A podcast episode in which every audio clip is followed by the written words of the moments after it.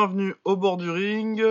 Au bord du ring, c'est quoi? C'est un podcast qui vous parle de bagarre euh, en général et des box en plus en particulier. Euh, voilà. Euh, boxe pied-point, boxe, boxe anglaise, MMA. Euh, cette semaine, euh, exceptionnellement, on fera pas un épisode hebdomadaire parce que bon, il y a quand même des plus de trucs que ce qu'on pensait quand on a fait euh, le dernier épisode. Il y avait quand même Tenshin qui boxait et puis euh, Olskeno One, mais c'était pas un week-end très actif. Du coup, on a décidé de réaliser un projet qui nous tenait à cœur depuis quand même quelques mois. Euh, on avait fait un épisode top 10 euh, des meilleurs kickboxers poids lourds de tous les temps. Et on va en faire un cette semaine, donc nouveau hors série, sur euh, une KT euh, qu'on aime beaucoup, puisque c'est la meilleure de l'histoire du. Enfin, je sais pas si de, de l'histoire du kickboxing on va aller, mais en tout cas, depuis 15 ans, la KT reine du kickboxing, pour moi, c'est vraiment là qui a la meilleure, les 70 kilos. Et pour m'assister dans cette lourde tâche, parce que euh, on n'a pas que mes top 10, parce que sinon les fans de Rémi Boniaski gueuleraient trop. Je suis accompagné par Baba. Comment ça Baba? Ça va très bien et toi Bah ça va, ça va. Je suis très très chaud pour ce pour cet épisode. Euh, ça fait quand même un bout de temps qu'on bosse dessus, chacun de Ah, notre côté, parce Il y, que a il y a un vrai boulot quand même. ouais ouais bah surtout que le top 10 euh, poids lourd j'avais déjà fait des recherches avant. Là euh, j'avais déjà une petite idée, mais ça on partait quand même de beaucoup plus. euh, j'avais pas de liste euh, préparée, euh, j'avais une vague idée de de qui se retrouvait dans le top 5, mais euh, 5 à 10 c'est très compliqué et puis les ordres et puis les mentions honorables. c'est très compliqué.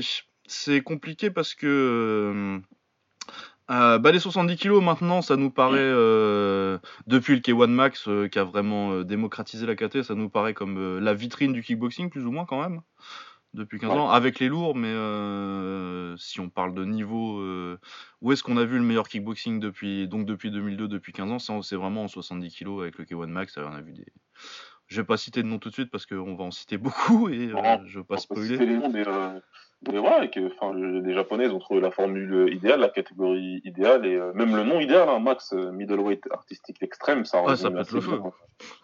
La catégorie, il y avait tout quoi. Les mecs sont explosifs, ça frappe, ça va vite, c'est Ouais, c'est c'est plus beau que les poids lourds en plus euh, niveau boxe forcément parce que les, les mecs sont plus agiles quoi.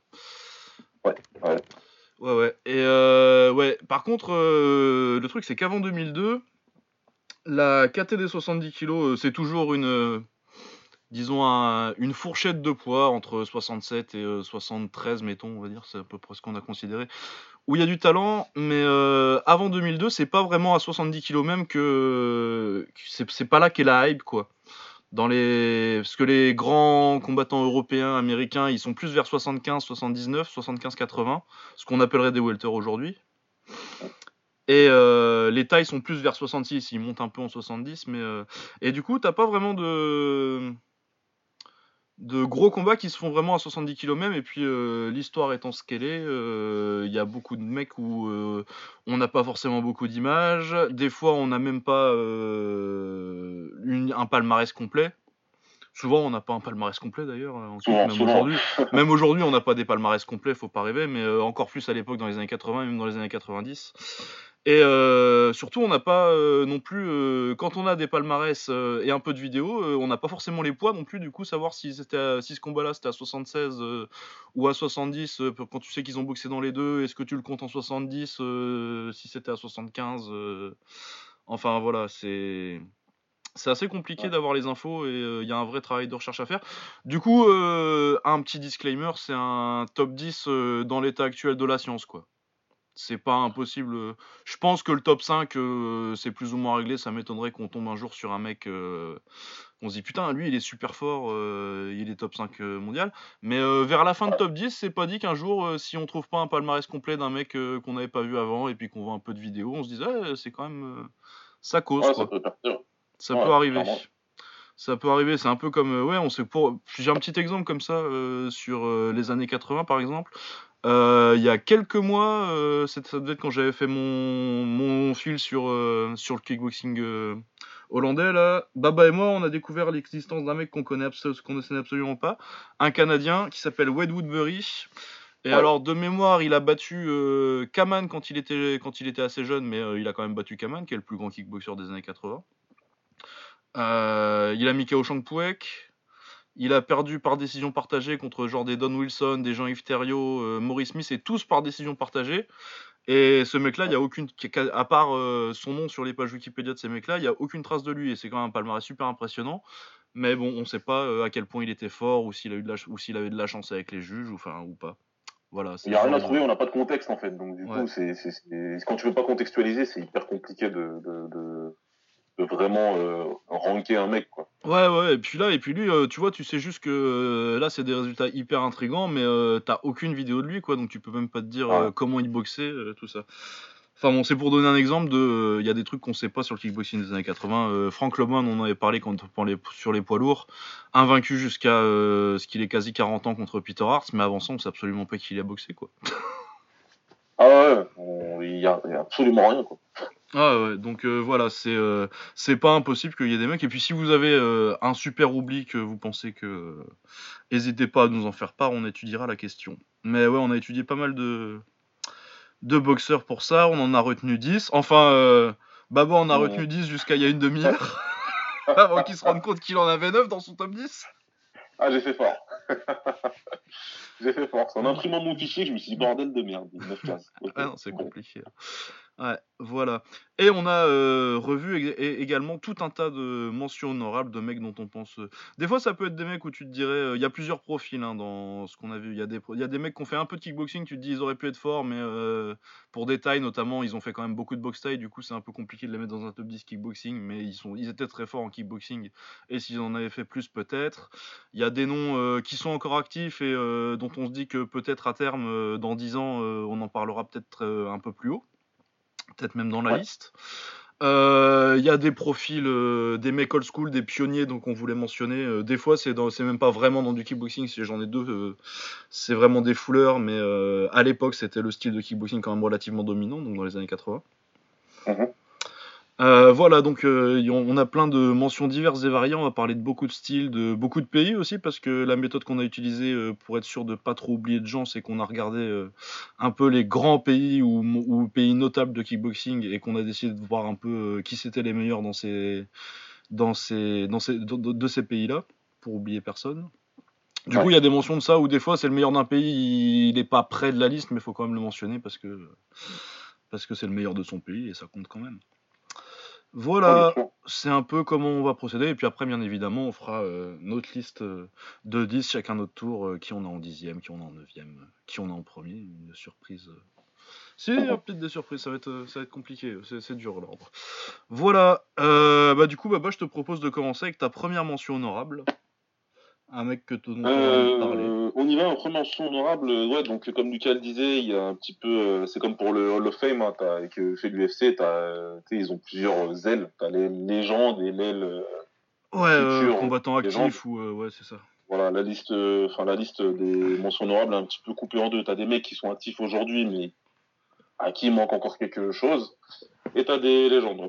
On va peut-être aller sur les, sur les mecs qui sont encore actifs parce qu'il y aura moins de choses à dire, je pense. Ouais, ouais, ouais, je suis d'accord, je les ai mis en premier sur ma liste aussi. Ouais. Ouais, bah écoute, euh, bah, on mentionne, parce qu'il y a un mec qui commence à faire pas mal de bruit, je vais te, je vais te dire Shingiz Alanov. Bah, c'est le premier, c'est ma première mention aussi, euh, le premier que j'ai noté. Euh. Ouais, Shingiz. Bah vas-y, c'est ta mention, je te laisse en parler. Shingiz, ouais, ouais, non, bah, de toute façon, Shingiz, je pense que voilà, on connaît, on en parle beaucoup sur le podcast à 70 kilos. Aujourd'hui, euh, il est euh, très facilement euh, top 5. Ouais, top 5. il a pris déjà, il a déjà pris, il a déjà pris il a déjà pris Petrosian, il a déjà pris Grigorian. il a pris quasiment tous les meilleurs de, de, sa génération de, l'époque dans laquelle il combat. Il va certainement reprendre quelques-uns. Ouais. et puis il les a pris jeunes aussi. Comment? Il les a pris jeunes aussi, surtout euh, Marat et, euh, City Chai, parce que Marat et City Chai, il a perdu contre eux, mais il a fait des bons combats à chaque fois. Et il avait 19 euh, piges quand il les a pris.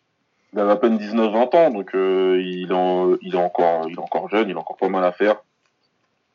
il a pris une ceinture du K1, les champions du K1 en titre. Ce, qui reste toujours la référence, hein, qu'on le veuille, même s'ils ont eu un gros passage à vide. Ouais, enfin là en 70 kilos, personne pense que euh, Shingiz est le, numéro 1 mondial. Qui sera peut-être. mondial, voilà. On va peut-être en parler de lui, mais c'est possible. On sait qui c'est. Mais voilà, là, il était, euh, enfin, il était sur une, une très longue série de victoires. Bah, la dernière fois qu'il avait perdu, c'était en 2014 contre City Chai. Contre Ensuite, City il, Chai. il a perdu pendant 4 ans jusqu'à perdre contre Petrosian. Donc, tu perds contre euh, le numéro 1 et le numéro 2. L'ordre, j'en parle pas. Mhm. Contre le numéro 1 et le numéro 2 euh, la catégorie. Donc, euh, il n'y a pas non plus. euh, Et puis des gens dont on va peut-être parler euh, beaucoup plus tard dans l'émission. dont on va en parler bien plus tard. Donc voilà, après au niveau du style, ben franchement c'est superbe, c'est un petit peu atypique, c'est pas pareil que ce que font les autres, il a pas un style hollandais, pas du tout. C'est pas non plus un style typiquement euh, bélarus, euh, russe. Non, il y a un truc. euh, ouais, c'est quand- même assez biélorusse dans l'influence, tu sens le, le, le Chinook Gym, euh, dans la façon dont ça balance les jambes euh, et l'anglaise. Mais ouais, il a vraiment un style à lui quand même.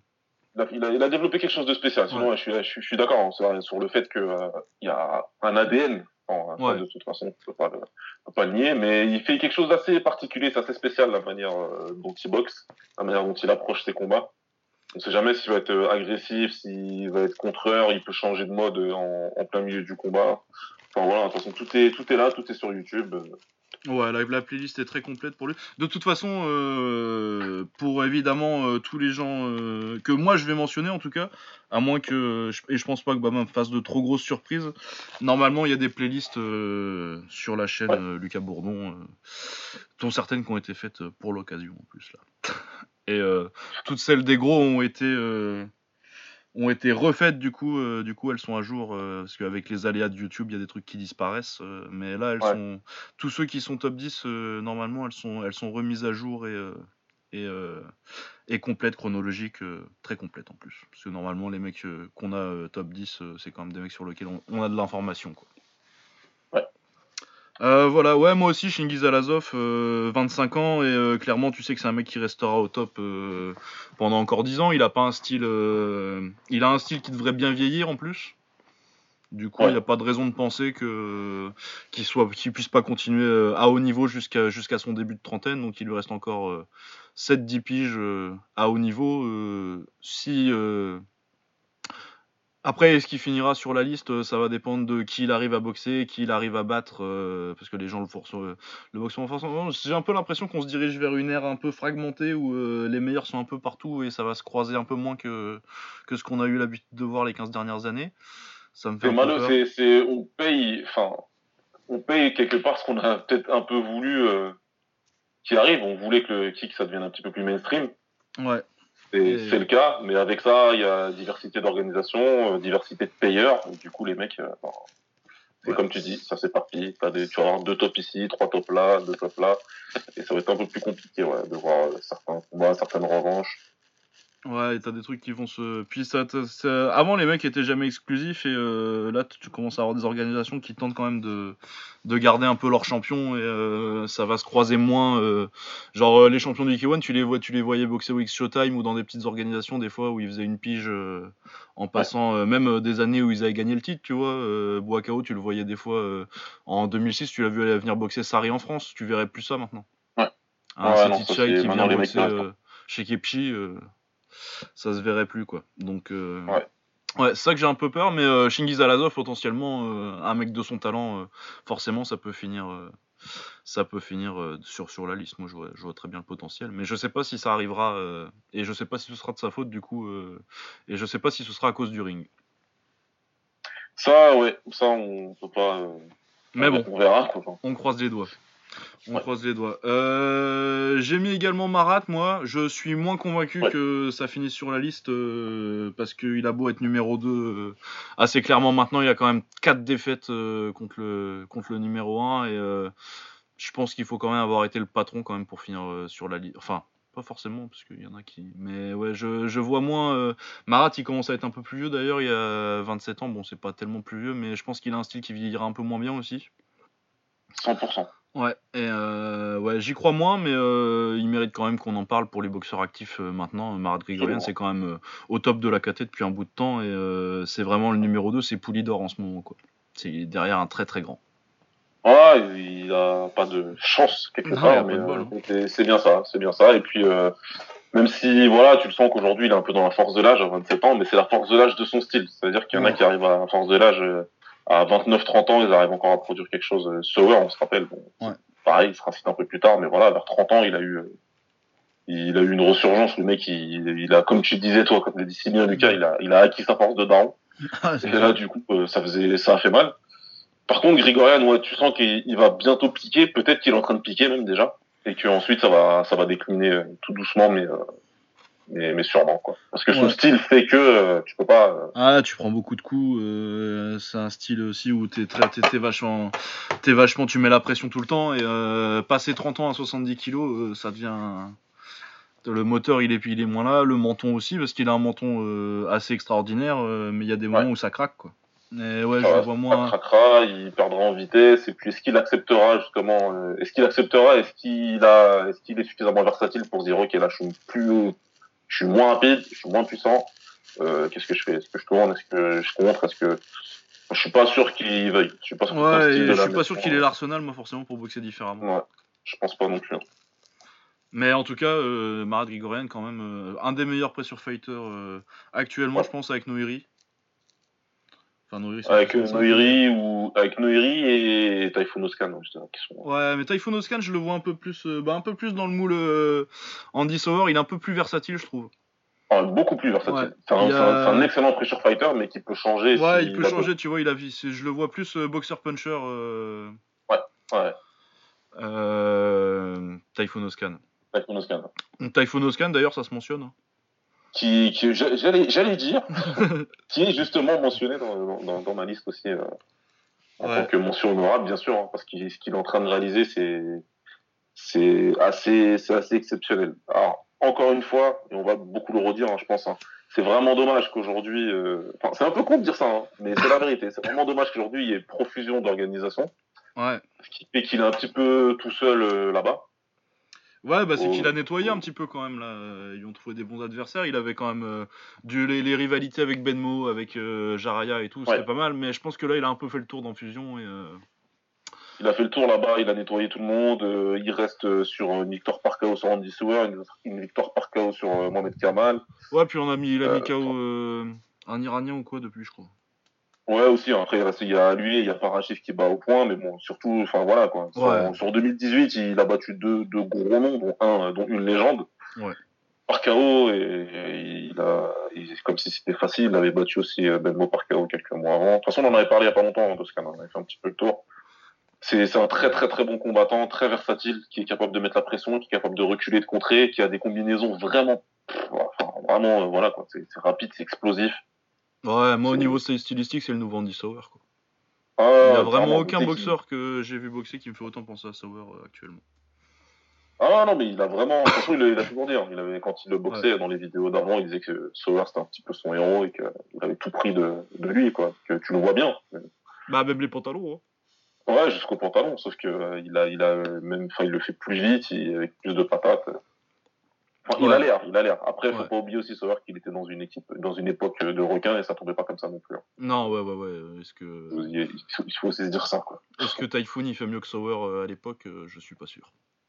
Non, non, voilà, il est physiquement, athlétiquement parlant, euh, il y a, y a peut-être des discussions, mais le niveau de compétition que Sauer affrontait une fois par mois, une fois tous les deux mois, ouais. je pouvais pas faire mieux.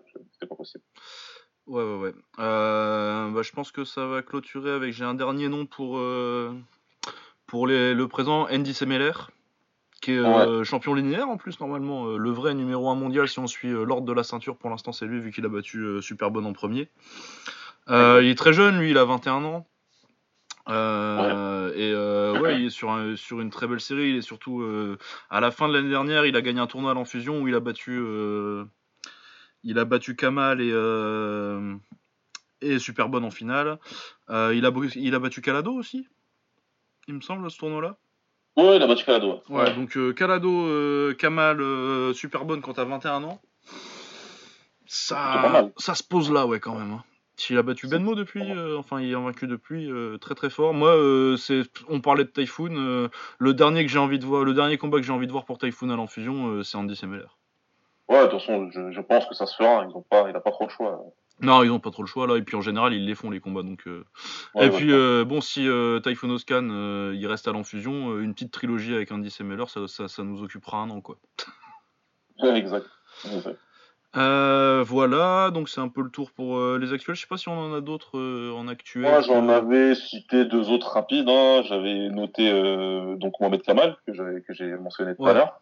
Même s'il est plus. Ouais, mais c'est c'est Ouais, c'est pas ma c'est pas ma catégorie pour l'avenir cela, tu vois, celui-là, tu vois, parce que Kamal, on sait à peu près qu'il finira pas sur la liste, il est encore actif.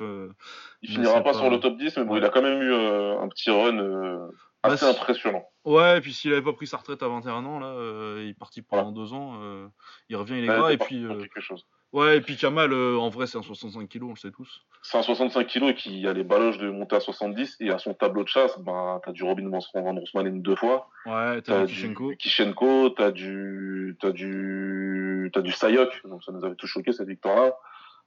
Euh, enfin, je me rappelle plus trop parce que je sais pas. Il avait battu Anuat aussi. C'était un petit peu là où il était. Euh, ouais, ouais, au slam à l'époque. Ouais, au slam, exact. J'y étais d'ailleurs. non, rajeunit pas tout ça. Enfin voilà, il a eu un run assez impressionnant. Il y a des gros noms à son tableau de chasse. Après, je suis d'accord avec toi, Lucas. Il terminera jamais son. non, non, non, il n'y a plus. Euh, par contre, après, encore un très bon boxeur. sa guerre avec Sauer, justement, dans le combat de retraite avant que Sauer revienne deux fois. ouais. Parce que c'est le kickboxing, les, les, retraites ça dure jamais longtemps. Bien sûr, surtout chez les Hollandais. Ouais. Mais ouais, très, grand combat et puis euh, très fun. Hein, euh, sa guerre avec euh, Mossab Amrani. le combat contre Tishenko est très bien aussi d'ailleurs. Ouais. et puis ouais, la guerre avec Sauer là. c'est un bon combat contre Superbone aussi. Enfin bon, très très très très bon boxeur. qui aurait pu faire mieux. Il aurait pu faire, euh, il aurait pu faire une plus belle carrière s'il était resté à 60, s'il, avait été à 65 et même s'il n'avait pas pris sa retraite, euh, il était sur des, sur des très bons rails, euh, Mohamed Kamal. Sinon, qui est encore actif actuellement et qui est en mention, on va peut-être parler de RVR un petit peu parce qu'il y a le palmarès papier surtout quoi. Et il a quand même gagné un tournoi majeur avec le It's Showtime et puis champion du Glory. Moi, je le vois pas à ce niveau-là sur la liste quoi. C'est un, bon boxeur, mais Enfin, on a déjà donné nos avis sur euh, RVR, vous savez qu'on est pas très Parlons long, en large, en travers, vous le savez déjà. En vrai, ça pourrait peut-être paraître euh, dur hein, d'entendre ça euh, pour ceux qui suivent le kickboxing depuis pas longtemps, depuis, euh, depuis quelques années. parce qu'on se dit que c'est vrai que c'est un nom qui revient depuis sur ces dernières années, hein, sur ces cinq dernières années, c'est clair que c'est un des big names du kickboxing à 70 kg et à 65 depuis quoi deux ans maintenant. Ouais, deux trois ans. Et, et, et, revient à 70 prochainement. Euh, oui, oui, il y a des belles victoires. Il y a une belle victoire en tournoi euh, Showtime, hein, c'est un petit peu là d'ailleurs. Ouais, oui, bah, euh, il met KO Kishenko en finale. C'est là qu'il a fait qu'il a fait vraiment son nom. Euh, et en finissant deuxième du tournoi du Glory, euh, quand même, il y a quand même une finale avec. Où il perd contre ouais, Petrosian. Contre Petrosian, de toute façon. Mais ouais, il a jamais battu City Chai, il a jamais battu Petrosian aussi. Enfin, il a jamais battu. Wikipédia vous dira qu'il a battu City Chai, mais si vous avez vu le combat, vous savez que non. voilà. Mais il a aussi de, des, belles défaites, hein. Mokamal deux fois, donc une fois par KO, justement. Ouais, puis euh, euh, il y, a les, y a les décisions. Il y a les décisions, discutables. Bah, pour moi, il a perdu contre Dirixi, tu vois. Ah, enfin, pourquoi je suis pas surpris ça, ça me fait plaisir. Bah. Parce qu'à l'époque, j'étais parti dans des guerres sur. Bah, pour moi, il a, il a perdu un, contre ancien forum. Ouais. Un ancien forum, mais effectivement, il avait, pour moi, il avait clairement gagné Dirixi. Ouais. Euh, pour moi, il avait perdu aussi contre Grigorian, mais ça se discute. Ouais, c'est plus discutable. C'est plus discutable, c'est moins. Euh, mais euh, pas à ceux qui disaient qu'il avait gagné. Ouais, non, non, non, je comprends euh, une, une carte pour euh, pour vendre pour vendre ça me choque pas, mais ça se discute. Mais voilà, ouais, du coup, RVR, pour moi, c'est bon, c'est un, un, très bon boxeur, mais ça, ça ça rentre pas vraiment dans les, ça se mentionne quoi, mais ça rentre pas dans les 10. C'est c'est même assez loin des 10 pour moi. Il n'est pas dans le top 10, il est dans, dans, dans, la, dans le groupe des, des, mentions. des mentions honorables euh, récents, on va dire. Oui, il est, haut, il est, dans ce classement-là, il est haut, il n'y a pas de problème, très haut même. Mais ouais, pour moi, il, en tout cas, comme on l'a dit, en top 10, c'est plutôt personnel. Ouais, ouais, pas dans mon top 10. Non, mais moi, c'est même assez loin. Il y a des mecs que je vois quand même beaucoup plus forts. Euh, bah, parce que mine de rien, c'est quand même un poids où il y a eu euh, les meilleurs. Bah, c'est, c'est, tu vois, tu, enfin, on a, enfin, tout petit, sur le top heavyweight, euh, voilà, moi, je, je me suis amusé, euh, j'ai mis euh, des mecs qui avaient rien à faire là, mais que, mm. voilà, pour, pour qui j'avais une affection particulière, n'est-ce pas, mon ami Red Scorpion, Ignashov. Mais là, pour le coup, 70 kilos, comme on, comme on vous a dit, hein, on s'est mis sur du travail, j'ai pris un fichier Excel, c'est pour vous dire. Euh, voilà, là, tu peux pas rigoler. C'est 70 kilos, c'est la catégorie vraiment euh, reine du kickboxing avec beaucoup, beaucoup, beaucoup d'excellents combattants. Et euh, tu peux pas faire n'importe quoi. Ouais, là, euh, le top, il, le top 5, il s'impose de lui-même. Ouais, le top 5, il est, il est facile. 6-10, c'est plus dur. Ah, là. Euh, ouais, euh, petite mention que j'ai, c'est à toi, c'est à moi, je sais plus. Ouais, non, mais vas-y. Euh, alors, j'en ai deux qui sont là un peu pour la même raison. J'ai Andy Risti en mention parce que euh, bah, il a une des plus grandes victoires de l'histoire du kickboxing. Il a mis KO Giorgio Petrosian. Bah, et en plus, il avait mis KO, mais que c'est sa cinquième défaite. À Petrosian. Pourquoi pas? Ouais. Mais c'est le genre mec qui deuxième. a, qui a fait tomber le roi, en fait. Ouais, c'est la deuxième. Et puis la première, il y a surtout Laura que la première, personne l'a vue. Personne l'a jamais vue, je crois. Ouais. Ouais, il me semble, j'ai j'ai jamais vu de vidéo et je pense pas que j'ai jamais entendu quelqu'un euh, dire qu'il avait vu la vidéo. Et puis euh, c'était en Thaïlande. euh, Bon, les histoires de euh, Petrosian, Oui, qu'on lui a fait boire un truc, tout ça. euh, il a perdu, il a perdu, il avait 20 piges. C'est, c'est- Il a c'est pas perdu, grave. en plus, Montanan. Le pire, c'est que Montanan, c'est un très bon combattant. Ah ouais, ouais, c'est un très bon boxeur. hein. Montanan. Montanan, euh, qui s'entraînait avec. Avec, Avec Bocao, le mec, il faisait 65 kilos, il boxe à 72, il a fait la misère à Levin qui faisait 80 kilos dans le conventuel, je m'en rappelle. Non, c'était un talent spécial. Non, ouais, donc euh, moi j'ai pas vu le combat, peut-être que Petrosian il s'est fait voler, mais souvent, moi j'ai toujours dit que souvent les mecs qui. Les, les Européens qui boxent en Thaïlande et qui disent qu'ils se font voler, c'est surtout une, euh, un problème d'incompréhension et euh, tu combats dans ton style et euh, tu penses que tu scores parce que euh, en Europe ça score beaucoup les points et les low kicks et euh, en Thaï pas du tout quoi. C'est ça. Donc euh, je sais pas là, je, on sait pas trop. Toujours est-il, il a perdu, il a perdu, c'est comme ça. euh, il est, C'est tout. Petrosian, il a deux défaites dans sa carrière, euh, c'est un- truc de fou. euh, c'est pas la peine d'essayer d'en plus nous dire, euh, de faire les Américains et de dire qu'en fait il était invaincu. Une petite perdu, dédicace ouais. à tous les no contest dès que tu prends un mec en low kick. Oh, il a mis un low kick intérieur, il est disqualifié. Non, ouais. non, ouais, donc Andy Risti, euh, il est là surtout, et puis il a mis KO Van Roosmalen euh, juste derrière euh, la même soirée. Ouais. Donc, euh, Mais Andy Ouais. Ouais, il y a quand même il y a une défaite contre Sauer, il y a la défaite dans le- la revanche contre Van Roosmalen, il y a la défaite contre, contre David Kiria, euh, un des plus gros Kyria, de l'histoire. euh, ouais. Et ouais, il a des résultats un peu moyens euh, juste avant. Et c'est un peu, c'est un peu. euh, Andy Risti, il y a une grosse soirée dans sa carrière. Est-ce qu'il était si bon que ça, ou est-ce que c'est un mec qui a eu une une, une énorme que, soirée quoi. voilà, c'est pour ça que je l'ai pas euh, mentionné. Après, c'est toujours pareil. Si tu joues au jeu, comme tu dis, de Wikipédia dans 10 ans, et tu te Ouais. demandes qu'est-ce qui, qu'est-ce que Ristil a fait dans sa carrière, tu te diras qu'il a battu euh, Petrosian, qu'il a battu, qu'il a mis KO Petrosian, qu'il a mis KO Van qu'il a mis KO Kraus. Ouais, Cross, euh, c'était quand même euh, assez tard. euh, on compte pas vraiment ça. Ça compte, c'est pas, c'est pas le grand Ouais. Cross quoi. Ouais, Mais il a mis- dire, mais si tu contextualises plus Ouais. et que tu dis je regarde dans 10 ans, Ouais. dis, ok, merde, il a quand même trois big names euh, par KO. Ouais, ah ouais, ouais. quand même, putain, c'est un bon combattant, mais comme t'as dit, tout ça, c'est en l'espace d'un an, quoi. Ouais, ouais, c'est ça. Et puis non, puis t'en as un, t'en as deux, c'est la même soirée quoi. C'est une soirée. deux, c'est la même soirée, donc euh, qu'est-ce que ça vaut et qu'est-ce que ça vaut vraiment? Moi, enfin, ce qui est très important dans cette catégorie pour faire ce top, c'est la longévité. Ah oui, c'est important. Pour moi, c'est quelque chose de vraiment très important. Comment tu arrives à durer dans une... Enfin, moi, ils m'ont toujours choqué, les mecs du World Max, euh, pendant 7-8 ans, c'était Ouais. non-stop. Euh, Tous les deux mois, tu prenais un des meilleurs, un des 10 meilleurs du monde. C'était ouais. Chaud le K1. Et- voilà, tu vas jamais en mode euh, combat. Allez, hop, c'est les vacances. euh, Et à la part- fin de l'année, t'en prenais trois, À part pour un, à part pour Ouais. la star, bien entendu. Ça, on en reparlera. Ah, où est-ce qu'il va être lui? À, à qui on donnait des combattants anglaises une fois de temps en temps. Ouais, Cross il l'a pris aussi, hein, Kalakoda. hein. ah, je parlais même pas de téléphone. Non, non, non, je sais bien, c'est Vince Phillips. Vince Phillips, entre autres, ou euh, le japonais Suzuki, enfin des mecs comme ça. Ouais, c'était pour le fun, il prenait Kid aussi. C'était un peu fun. c'était un peu fun. Ouais, Mais là, pour le coup, les autres, voilà, donc euh, c'est pour ça que Risty, ouais, je l'ai pas. euh, Bah, mentionné. Risty, moi, je Après, pense c'est clair que- que... en tout cas, il a, enfin, il a une soirée de, de paria sur la ouais, non, mais quand pour moi, quand t'as mis KO euh, Petrosian, t'es obligé d'être mentionné quand même, quoi. Ouais, c'est- au moins euh, que ton nom soit. euh, Ouais, ouais, faut, faut qu'on faut, faut qu'on en parle un petit peu. Mais c'est pas dans les 10 parce qu'il n'y a pas de longévité de carrière. Il y a une, il y a même pas une énorme année en fait parce que euh, il met KO Cross, mais quand tu regardes les combats contre Larsen et compagnie, il boxe cette année-là. Euh, Ouais. Il est pas très impressionnant contre, ni contre ni contre Larsen ni contre Campagna et euh, personne n'y croyait d'ailleurs en plus à. Moi, moi le premier, hein, j'ai dit que euh, j'avais dit euh, Petro par KO. Ouais, ouais, ouais, j'avais dit, je crois qu'on ouais, sur Twitter. Hein. Moi, je disais, c'est bon, il va mettre KO deuxième, ce sera pas possible, trop ouvert, machin, etc. Oh, un des plus gros chocs que, j'ai regardé de.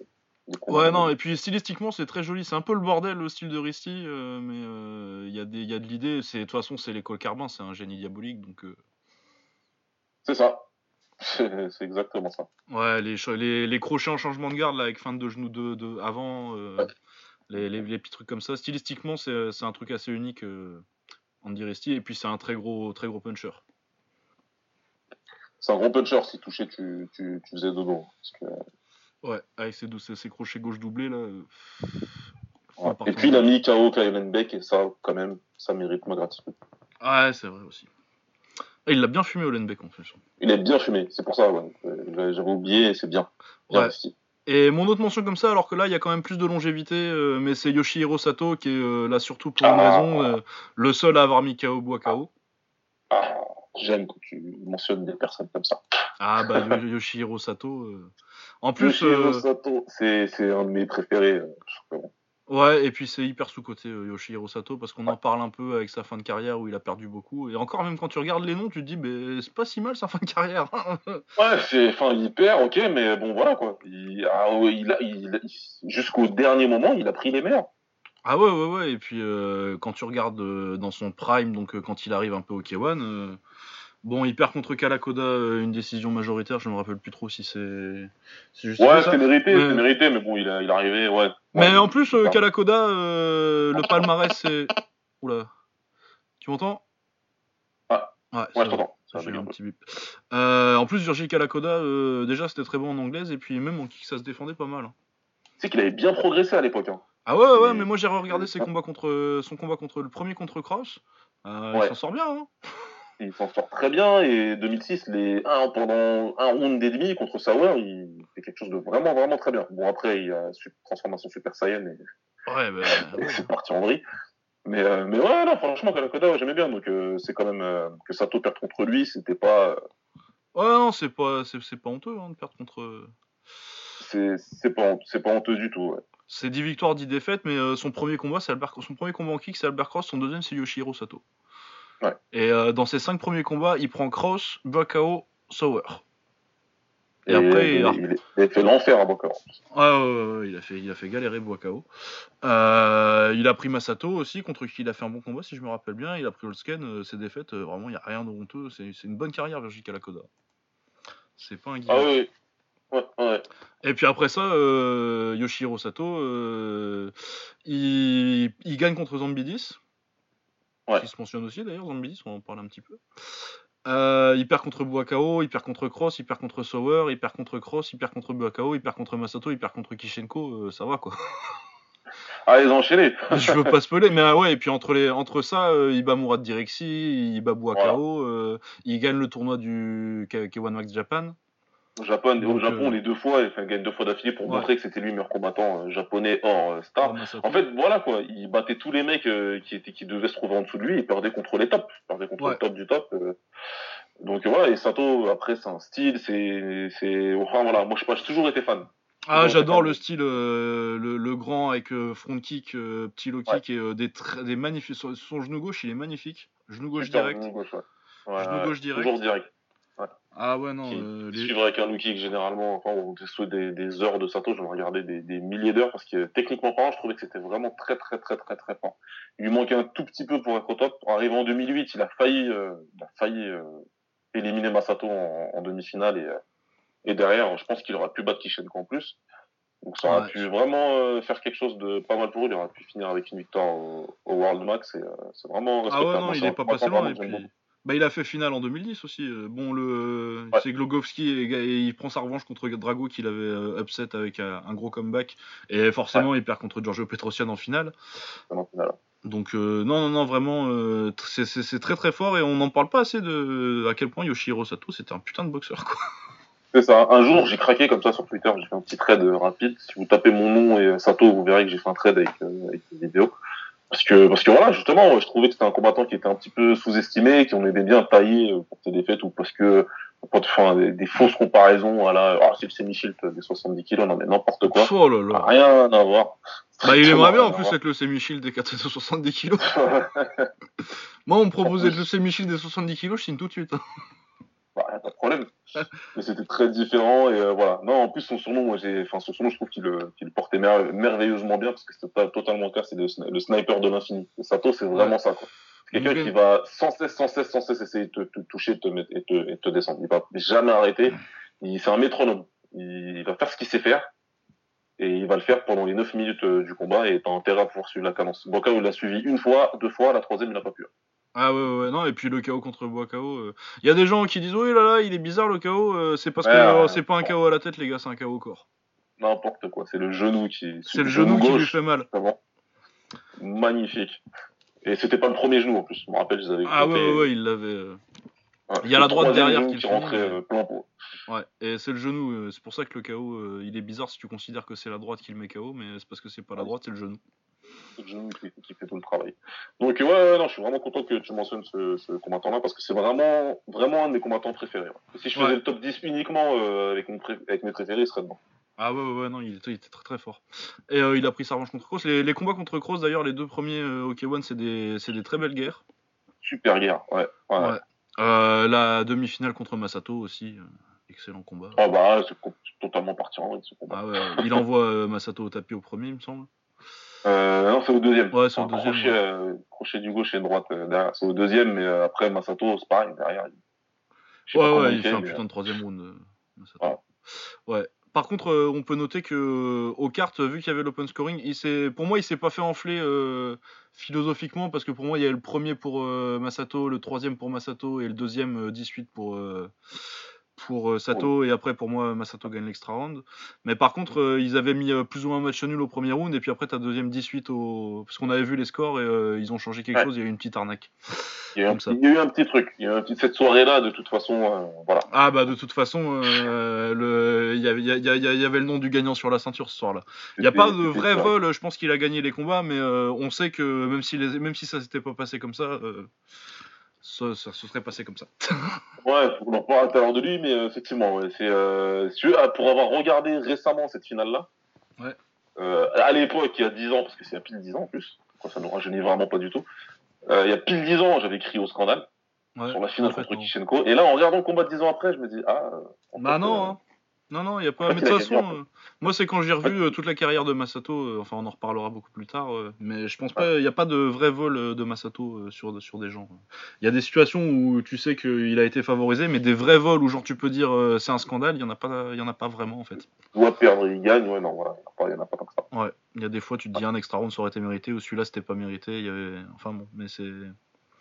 C'est, oui, c'est pas c'est pas aussi euh, c'est pas autant euh, il a pas été autant favorisé qu'on a bien voulu dire. Il a été favorisé mais pas autant qu'on a bien voulu le dire. De toute façon, c'est sûr et certain qu'il revient sur lui. Mais on va en repartir. Oui, on va on va revenir sur lui et puis ça va pas ça va pas être tout de suite a priori. Je pense pas. euh, ouais. Euh, alors, qu'est-ce qu'on a d'autre comme mention Bah, toi, vu que c'est moi qui ai, qui, qui sorti Sato. Bah, écoute, maintenant on peut parler de, de, de, de Mike Zambidis alors. Bah, ouais, c'est pas mal, Mike Zambidis.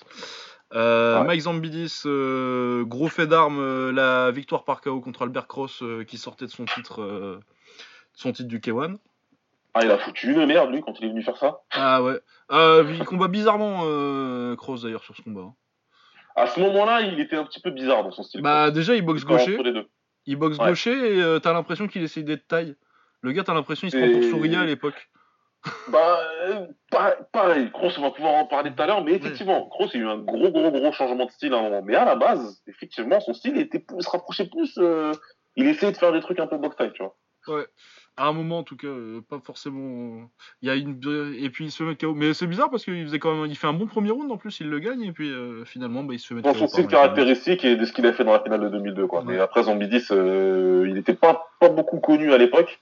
Moi, c'est une circonstance, particulière qui, a fait que je connaissais déjà, puisque euh, il y a quelqu'un que je connais qui s'appelle Bakary Tunkara, qui est un combattant français, euh, un kickboxer français très bon d'ailleurs, qui l'avait combattu dans un tournoi. Et, Bakary Tunkara, c'est quelqu'un qui est très grand. Il, il faut au moins ma taille de par 1m92 facile. Euh, Bakary, il boxait en 70, 70 kg, 75, un petit peu après. Et ouais, il avait perdu contre Zambidis et euh, la différence de taille était énorme entre les deux. Parce que Zambidis, ça devait faire euh, 1m65, même pas. Ouais, à peine, hein. Ouais, en talonnette. euh, en talonnette, quoi. Ouais, un Et il, 67, avait, il- et il avait balancé un énorme crochet à, à Bakary. On n'avait pas compris, personne n'avait compris. On s'est dit, C'est quoi ce truc-là D'où il sort celui-là? Et peu de temps après, j'apprends qu'il va au World Max et boum, il met KO euh, Albert Cross. Là, Ouais. Puis là, en France, on le connaissait peut-être aussi un petit peu parce qu'il avait perdu contre Zankifo au grand tournoi. Là. Contre Alain Zankifo au grand tournoi. Exact. Ouais. Et il arrive au K1 Max, euh, j'en parle un petit peu. euh, il gagne un tournoi euh, en 2002 euh, en Australie parce qu'il boxait pas mal en Australie. Finale contre John Wenpar, euh, une des plus grosses guerres, une des meilleures finales de tournoi de K1 d'ailleurs. John Wenpar euh, contre Mozambidis, le premier, qui est un combat pas très connu, mais c'est une putain de guerre. C'est une putain de guerre. Euh, et puis du coup, ouais, il bat. euh, après, il a ces, ces deux euh, décisions. euh, les gens disent qu'il s'est fait voler. moi, je dis qu'au mieux, il méritait l'extra round. Contre Masato? Contre Masato, ouais. Je dis que, je dis que, ouais, je dis que l'ex- l'extra round, il était nécessaire. Pour le, pour le premier, ouais. En Il 2003. voler de l'extra round, voilà. Ouais. C'est pas voler le combat, peut ouais, tu me diras. donc, Bah non, il va au tapis. Mais ouais, voilà, il se fait compter, donc euh, il avait dominé, mais il se fait compter, donc euh, c'est un cas typique. Mais de toute façon, c'est les cas classiques des trois rounds, euh, on les connaît. hein. Ouais. Voilà, tu perds deux rounds, mais t'as un round avec 18, euh, qu'est-ce que tu fais? Ouais, que, et aussi au Japon, donc il y a 10 C'est au Japon contre Masato, donc le premier, il y a 10-10. Le premier, c'est 10, et voilà, quoi, tu vois, c'est pas ce qu'on disait, quoi. C'est Ouais, ouais. justifiable. Non, mais après, il a perdu contre Koirumaki quand même. Que j'aime bien Koirumaki en plus, un très bon boxeur. Ah, Takeuchi, ouais, il était fort. Ouais, le gros KO contre, contre, contre Kid. À ton âme. Oh là là. Ah, il l'avait déconnecté. Euh, en 2005, il y a encore un, bon combat contre, contre Masato, qui se fait pas voler non plus, celui-là. hein. Non, non, par contre, celui-là, il le perd clairement. En plus, il se fait compter aussi. Ouais. Ouais, non, mais euh, donc, euh, ouais, surtout le KO. un beau combat contre Sauer qui va à l'extra round où il se met de KO par high kick. Il a battu Daniel Dawson, il a battu John Wenpar, du coup, comme je, comme je disais. euh. Non, c'est une très belle carrière, et puis euh, c'est un action fighter qui a, qui a compté, tout le monde kiffait. Son combat contre Chaïd, qui sera pas mentionné, bah, Chaïd, euh, parce que Chaïd est pas si fort que ça, mais c'est une, euh, c'est une putain de guerre, c'est un des meilleurs combats de l'histoire du kick. Ah bah ce combat-là, c'est un des meilleurs, c'est un des meilleurs combats de l'histoire du K1 et du kick et, euh, et tu sens qu'à la base, il était peut-être pas spécialement venu pour faire ça, Zambidis. Mais euh, au moment des instructions de l'arbitre, euh, t'as Shahid qui vient coller son front contre contre Zambidis et là, euh, il fait sa tête de ah ouais, Ah, c'est comme ça Ah, il a tout oublié, le mec. Tu sais, toi, t'es, toi, t'es dans le coin, tu le vois, tu dis eh merde, voilà, Bah, tout ce qu'on a travaillé depuis cinq semaines, ça sert Ah plus non, c'est à rien. fini, c'est fini. Et ils sont partis en bagarre de saloon euh, pendant quatre rounds. Ouais, ouais, ouais, pendant une putain de bagarre. Ouais. Énorme bagarre. Ouais, Mike Zambidis, ça, ça se mentionne. Ça se mentionne. Euh, bah, à moi d'une petite mention, euh, est-ce que je mettrais pas du coup John Wenpar Ouais, bah je me suis dit vu que t'en as, parlé. Ouais. John Wenpar, donc euh, John Wenpar, je l'ai pas mis dans les 10 parce que c'est surtout c'est en Muay quoi. C'est en Bretagne. Mais John Wenpar en kick, la première année où il participe, c'est contre c'est c'est 2004, il me semble. hein. C'est 2004 et directement contre. Euh, un des combats les plus durs de Bois. Top 5 des combats les plus durs de Bois je pense. Facilement. Facilement, hein, parce que euh, allez regarder ce combat. C'est euh, franchement, on n'est pas passé loin de KO, on n'est pas passé si loin que ça de Bois KO qui sort en, ca- carré qui est peut-être pas euh, Et qui revient plus jamais. et qui revient plus jamais, ouais. Qui repart en Thaïlande. Et Franchement, euh, ça, ça va à l'extra round, il me semble. Ça va à l'extra round qui est ultra serré. Non, mais franchement, moi, ce combat-là, honnêtement, j'ai dû le regarder peut-être une cinquantaine de fois. Facilement. Si- Ah ouais. si Et euh, franchement, ça, parce que c'est vraiment un combat que j'aime beaucoup. J'ai jamais, j'ai, enfin, jamais vraiment pu dire euh, Boakao il est vainqueur clair de ce combat, jamais. Ah non, non, non, c'est vraiment. euh, C'est Franchement, je pense pas qu'il y ait un combat plus dur que. Même euh, dans ceux qu'il a perdu plus tard, où on verra que, à part. part pour moi, il y a vraiment qu'une défaite claire. Il y a deux défaites claires de, de Boakao au au K1, on, y reviendra. Voilà. Mais euh, ouais, c'est le combat. Franchement, c'est un des combats les plus durs de Boakao. Je l'ai jamais vu galérer. je Même maintenant, tu vois, euh, bon, euh, même plus tard dans sa carrière, tu vois, alors qu'il est quand même 35 ans et. Euh, il en a relativement rien à foutre. Euh, tu, l'as rarement vu galérer comme ça. Et là, c'est vraiment le Boakao de 2004, quoi. Parce qu'après, euh, Boakao, il fume euh, et puis Masato. Euh, de toute façon, vous connaissez le run de, de Boakao en finale. Ouais, après, on, le connaît, mais de toute façon, on, en, discutera tout à l'heure. Mais ouais, de toute façon, c'est ce que John Wayne Parr fait. Hein. Le problème, c'est que c'est un combattant qui est très expérimenté. En 2004, il est déjà très expérimenté. En plus, en 2004, il est déjà. soit il a 30 ans, soit il est pas loin. Ah, ouais, il doit être en fin de vingtaine. Ouais, donc il a déjà Il a 28 ans. Il a 28 ans. Il a 28 ans, il a déjà il avait vécu 5 ans en Thaïlande, il était revenu, donc il avait fait tous les combats à la Super League. Même si c'était encore du Muay Thai, il était déjà un petit peu habitué aussi. Ouais, euh, c'est quasi qui avait pas les coudes en plus en Super League. Voilà, il avait pas les coudes et, au niveau du clinch, c'était très très très réduit. Quoi. Corps à corps, ouais. pas trop travailler. Ouais, ouais, ouais, Alors en plus, au K1, on te laissait encore travailler à l'époque en clinch. Donc, euh, voilà, on C'était quasi les mêmes règles. Quoi. Donc ouais, John Waypar, vraiment, il a donné un combat difficile à, à Et lui, en fait, dans son run au K1 Max, il a pas eu de chance, John Waypar. Bah, il a pris euh... bon, il a pris Sakmonkol aussi. Arslan Magomedov qui le bat par euh, décision majoritaire à l'extra round. Et puis euh, c'était un, un, russe, c'est pas des à n'importe quelle époque, c'est pas des cadeaux. Euh, Kroos, contre qui il fait un putain de combat aussi, un des combats les plus durs de Kroos. Pareil, il fait un très bon combat en premier tour du, du tournoi 2005, mais il perd quoi. Ouais, euh, contre, contre Cross.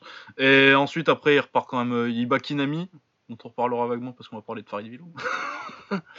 euh, ouais, et puis après ça, il repart en taille. Euh, il, revient une ou deux fois en kick et c'est tout, quoi. Ouais, et puis c'est tout, mais après il repart, ouais, je crois qu'il revient une ou deux fois, qu'il bat Takeda chez lui au Japon, enfin il fait pas beaucoup le reste. Ouais, mais c'est même pas en. Je suis même pas sûr que ce soit en kick parce que c'est la SNK, quoi. C'est ouais, c'est dans des petites organisations. Il revient au K1 vraiment que contre un Coréen en 2007 et puis euh, c'est tout. Voilà, donc euh, il a une grosse, grosse, grosse carrière en Muay Thai et qui est toujours pas finie, hein, parce qu'il combat encore. Euh, ouais, ouais, enfin, ça, ça, sent la fin là. ouais, bah là, faut arrêter, parce que même en Italie, il était censé combattre en Italie, mais ils ont dit par contre, on a une limite d'âge chez nous, donc 41 ans, tu peux pas. Ouais, ah, du coup, il a boxé, puis là, il vient de perdre là, contre un Portugais pas connu. Ouais, mais bon, euh, en termes de longévité, euh, voilà quoi, difficile de faire mieux que ça. Ouais, ouais, ouais puis il est encore, euh, il a encore des beaux restes, hein, à 40 piges. Euh, et puis, ouais, combattant très intelligent. Pas le plus beau à voir techniquement. Il y a un côté un peu, un peu rude avec sa boxe, mais vraiment très intelligent dans la, la, stratégie de combat et comment choisir de placer ses coups. Il, il, tape très fort avec sa jambe avant. Et ouais, non, non, non, c'est un, c'est, un... S'il avait eu plus de chance en. S'il était resté plus longtemps en kick et, euh, et qu'il avait eu euh, des match-up un peu plus faciles pour, euh, pour s'adapter, ça, aurait été, ça aurait fait très fort. En tout cas, on le mentionne, ouais, parce qu'il a fait, il a fait galérer Cross et Boakao, il a battu Dwayne Ludwig, il a. Puis après, je ne parle même pas de son, son, immense carrière en taille où c'est un des, un des très bons, un des très bons étrangers en Muay Thai. Ouais, c'est un des meilleurs. C'est clairement un des meilleurs. Il gagne deux tournois du S1, euh, dont un où il met KO, où il met KO euh, Charles Skarbowski. Ouais, et puis Benoît Trakarn. Trakarn qui était un excellent combattant. Moi, j'aime beaucoup en tout cas. Ouais, ouais, ouais. Euh, ouais, ouais, non, non, c'est sa carrière en Muay et, voilà. Après, euh, pour être tout à fait honnête, le personnage, un tout petit peu de mal. Ouais. Le combattant, c'est le combat qui, le combattant qui m'intéresse. En termes de, en tant que combattant, il, a une carrière légendaire. ouais, ouais, non le meilleur Australien avec, euh, avec euh, Carnage Corbett. Avec Corbett, ouais. Ouais. Et puis un autre dont on va parler un petit tout petit peu. Qui a fait, un mec qui a fait pas mal d'anglaise. Bah, on peut en parler tout de suite si tu veux. Bah ouais, allez. Parce que ça va pas durer trop longtemps, euh, Daniel Dawson. C'est une de ces mentions où je parle parce que c'est un des meilleurs de son pays et que j'en voulais deux en Australie parce que je me disais que ça méritait deux mentions. Daniel Dawson, ouais, très bon kickboxer, rival de John Wayne Parr quand ils étaient jeunes. ils se sont boxés en 99 en taille. c'est une décision partagée pour John Wayne Parr, un très bon combat. Et puis une revanche pour Daniel Dawson. Ils ont fait la troisième, mais c'était en 2016 quand ils étaient, c'était tous les deux des papis. C'était un petit cramico quand même. Ah, c'était un petit cramico là, ouais. Aient des beaux restes, comme on a dit euh, quand on a parlé de Dawson quand il a boxé Owen. Mais euh, ouais, il a Daniel Dawson, il a, bah, il a, il est parti assez tôt euh, faire une carrière tout à fait respectable en anglaise, qui fait qu'on l'a un peu moins vu que ce qu'on aurait aimé. Mais ouais, non, Daniel Dawson, très bon techniquement, un style plus kick que John Wayne Park, qui avait vraiment des influences très taille. Et euh, ouais, il a fait un bon combat en 2006. Il revient un peu en shootboxing. Il fait un bon, il bat Kalakoda et euh, il perd en demi-finale euh, de, du, de la S-Cup contre Sauer, mais tout le monde perd à la, à la S-Cup contre Sauer quasi. Ouais, et puis surtout, il a battu Shane Chapman, il a battu euh, Koiru Maki, et puis sa petite rivalité avec John Wayne Parr, ça méritait une petite mention. Quoi. Ouais, ouais c'est vrai que c'est un, un, un bon combattant qui essaie de revenir un petit peu là récemment, mais euh, Bah, il a des beaux restes, mais euh, Mustafa Aida c'est très sous-côté et euh, il l'a mis KO euh, parce que bah, il est vieux. il est vieux. ah, parce qu'il est vieux, Kaïda, oui, il avait décidé de pas rigoler. hein. Ouais. Non, et puis euh, bah, euh, très, très- c'était un très, moi j'aimais beaucoup le regarder, très beau, très beau, très beau style, je trouve. Daniel Dawson. Puis une très belle anglaise Ouais. forcément vu qu'il a fait une, une belle carrière en anglaise. Mais ouais, il a des belles jambes, euh, il a un style assez complet, un style. euh, ça me fait penser un peu aux Russes d'aujourd'hui, euh, le style de, de Daniel Dawson. Oh, un petit peu. Voilà, donc c'était une, une petite mention rapide. Bah à toi. Alors, euh, où on en est, où on en est, où on en est? Bah écoute, euh, on va parler, on va faire un petit peu de co- de Cocorico. On va parler d'un des, d'un de mes plus gros regrets dans le kickboxing. Enfin, oui et non. Mm. Parce que j'aimais beaucoup son style en Muay Thai et j'aimais bien qu'il combatte en Muay Thai. Ouais. Mais je continue de penser que s'il était venu au kickboxing avant, la ceinture du World Max l'aurait eu autour de la taille. Je parle de Farid Vilom. Pareil. Pareil. Farid Vilom, c'était quelque chose. Oh là là, Franchement. magnifique. Voilà, quel combattant. Moi, euh, j'ai passé mon adolescence à, le, à regarder ses combats, tout simplement. Ce sont beaucoup en Thaï, beaucoup sur Paris, euh, etc. J'ai suivi ce tournoi du S1 aussi euh, en Thaïlande. Euh, que dire Que dire? Farid Vilom, euh, à 70 kilos, bah, il faisait peur à la terre entière. Tout simplement. Il, a battu, il est parti sur un, il était sur un run à un moment donné où bah, il mettait KO tout le monde en fait, il, il les mettait KO. Euh, il a mis sa, sa victoire pour moi la plus probante, c'est quand il a mis KO Saimai. Ouais. Et les gens dès qu'il tuait tous les Français, littéralement. Ah ouais, il dégommait Ouais. tout le monde, arrive au grand tournoi. euh. Sari, Garros, etc. Enfin, tout le monde était un petit peu tombé contre Saimai et Guillaume réussit à le mettre KO, un combat que n'aura jamais eu le plaisir de voir. Je sais pas pourquoi, mais ça m'énerve. C'est une vidéo qui existe, que Muay Thai TV euh, a en sa possession, mais que n'a jamais partagée. Je ne sais pas pourquoi. Mais si vous nous entendez, bah, peut-être ce serait bien la partager. Maintenant, en 2018, vous n'avez plus d'argent à faire dessus. Ouais, ça, il y a prescription là. Laissez-nous voir euh, la plus grande victoire de Farid Vilom. c'est un combat de 2002 quand même. C'est bon, on peut partager maintenant. Ouais, Euh, non, en tout cas. Farid, Farid, il a, Farid, il a fait une carrière magnifique en Muay Thai où il a combattu et battu quasiment tout le monde. En kick, il est arrivé, euh, bah, il a été invité sur le tas hein, au, au World Max. C'est en 2004 qu'il a invité.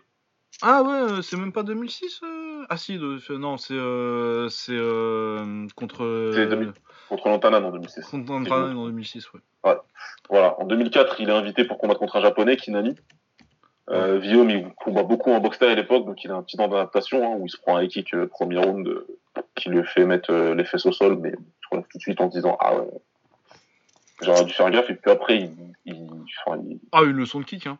Magnifique. il le, il le, le en massacre, anglaise, euh, euh, les retraites bus, les retraites bus de, de Farid Vilom. Ouais, ouais, il, fait un, il fait un travail magnifique sur ce combat-là où là tout le monde se dit ok, il a savaté, ils vont, ils sont obligés de l'appeler pour le final 16 euh, un petit peu plus tard. Et non. Et non, ouais.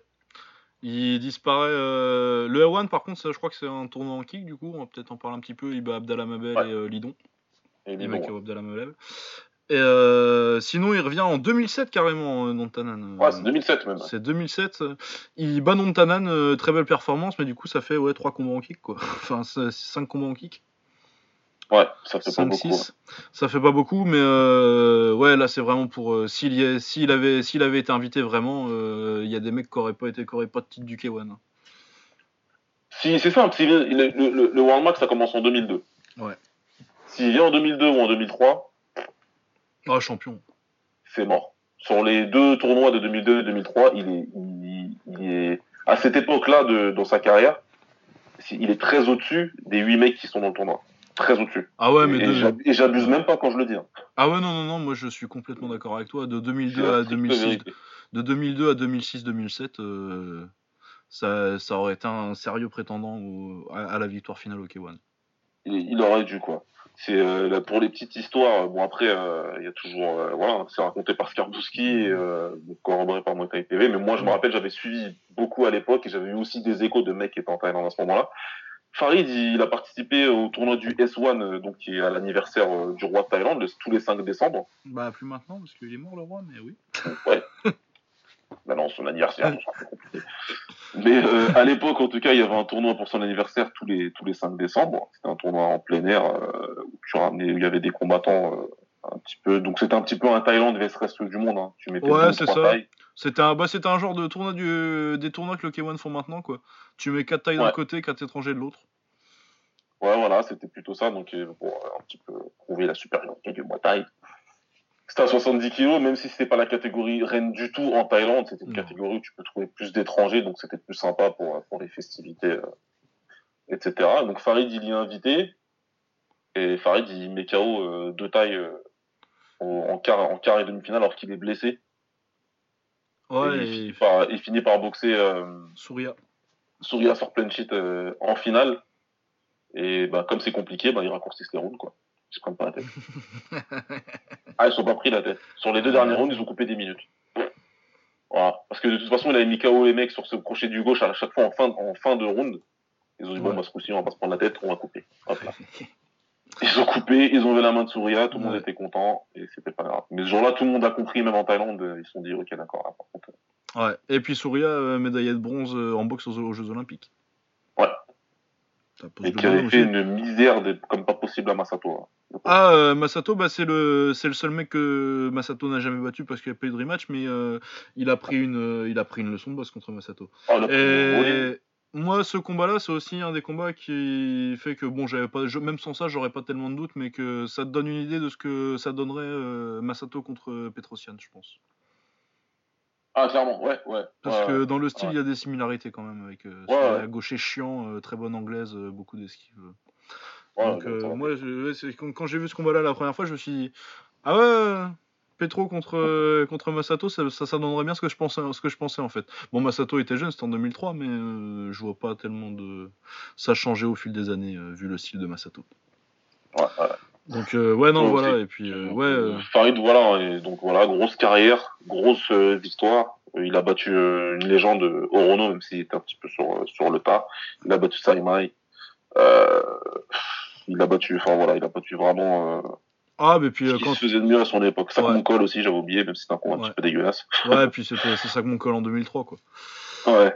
Et puis, ouais, non, et puis de toute façon, quand tu demandes aux gens qui savent euh, les meilleurs étrangers en Muay Thai, on va te sortir du Danny Bill, on va te sortir du Dekers, mais on va te sortir aussi du Farid Villom. Clairement. Ouais. Et puis une boxe magnifique, euh, peut-être un des plus beaux boxeurs qui soit euh, un des plus beaux boxeurs français en termes de beauté de boxe, lui et Danny. Si on parle d'esthétisme, c'est un des deux plus beaux. C'était Danny et lui. Ouais. Et même il est plus, il est plus conventionnellement attractif en fait que que Danny, je trouve. Ouais.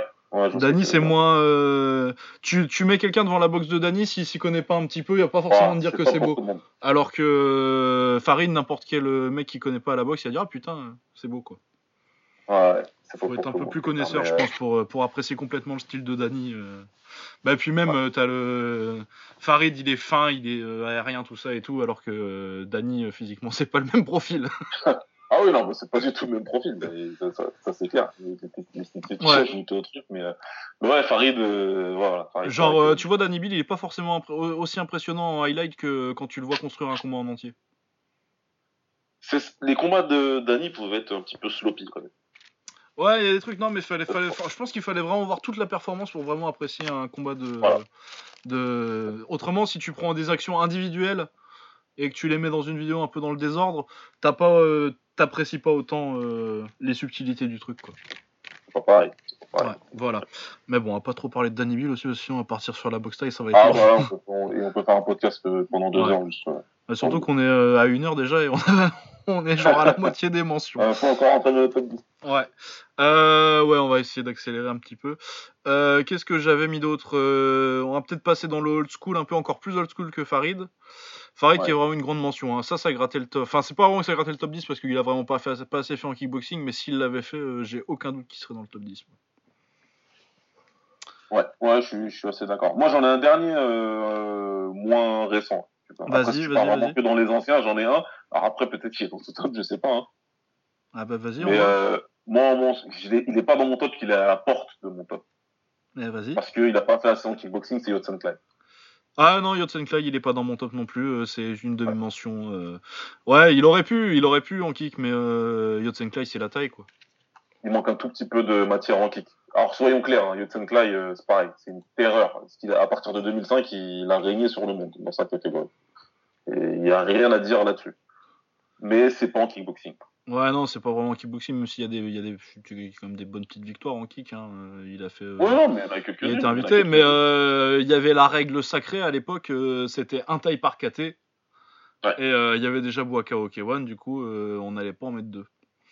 Et euh, du coup, forcément, il a fait sa carrière plus dans- sur la scène internationale en, Mu- en Muay Thai. Mais oui, j'ai aucun doute que, pareil, euh, Yotsenklai. euh, moi, Yotsenklai, euh, je sais, on, on saura jamais maintenant parce qu'ils se boxeront jamais avec Buakao, mais j'aurais pas forcément pris, j'aurais pas forcément fait un pronostic sur Buakao qui bat, qui bat, qui bat Yotsenklai. hein. Non, non, non. Moi, Non. pour moi, ça a toujours, pour- ça a toujours été un débat euh, très disputé sur les Ouais. internets, particulièrement en France. Oui. Mais pour moi, ça a toujours été très clair. Ah ouais, ouais, moi je suis assez sûr Euh, que... Je me suis jamais dit, enfin, après voilà, c'est mon avis, mais je me suis jamais dit Boakao battra Hudson Klein. Jamais. Ouais, ouais. Après, le combat il s'est pas fait, donc on peut pas, on peut pas Voilà, être sûr. on peut pas. voilà, c'est que des Mais- supputations, etc. et tout. Mais pour moi, les, les, les, les points forts de Yod correspondent trop bien avec les défauts de ça Ouais, ouais, ouais, je bien. pense aussi. Je pense aussi. Tout simplement. Après, voilà, c'est, que mon avis. Mais le, le Yod de, de 2006-2007, là, il- pour moi, il battait sans. Ouais, ouais, ouais, euh, Yod. euh, très très fort.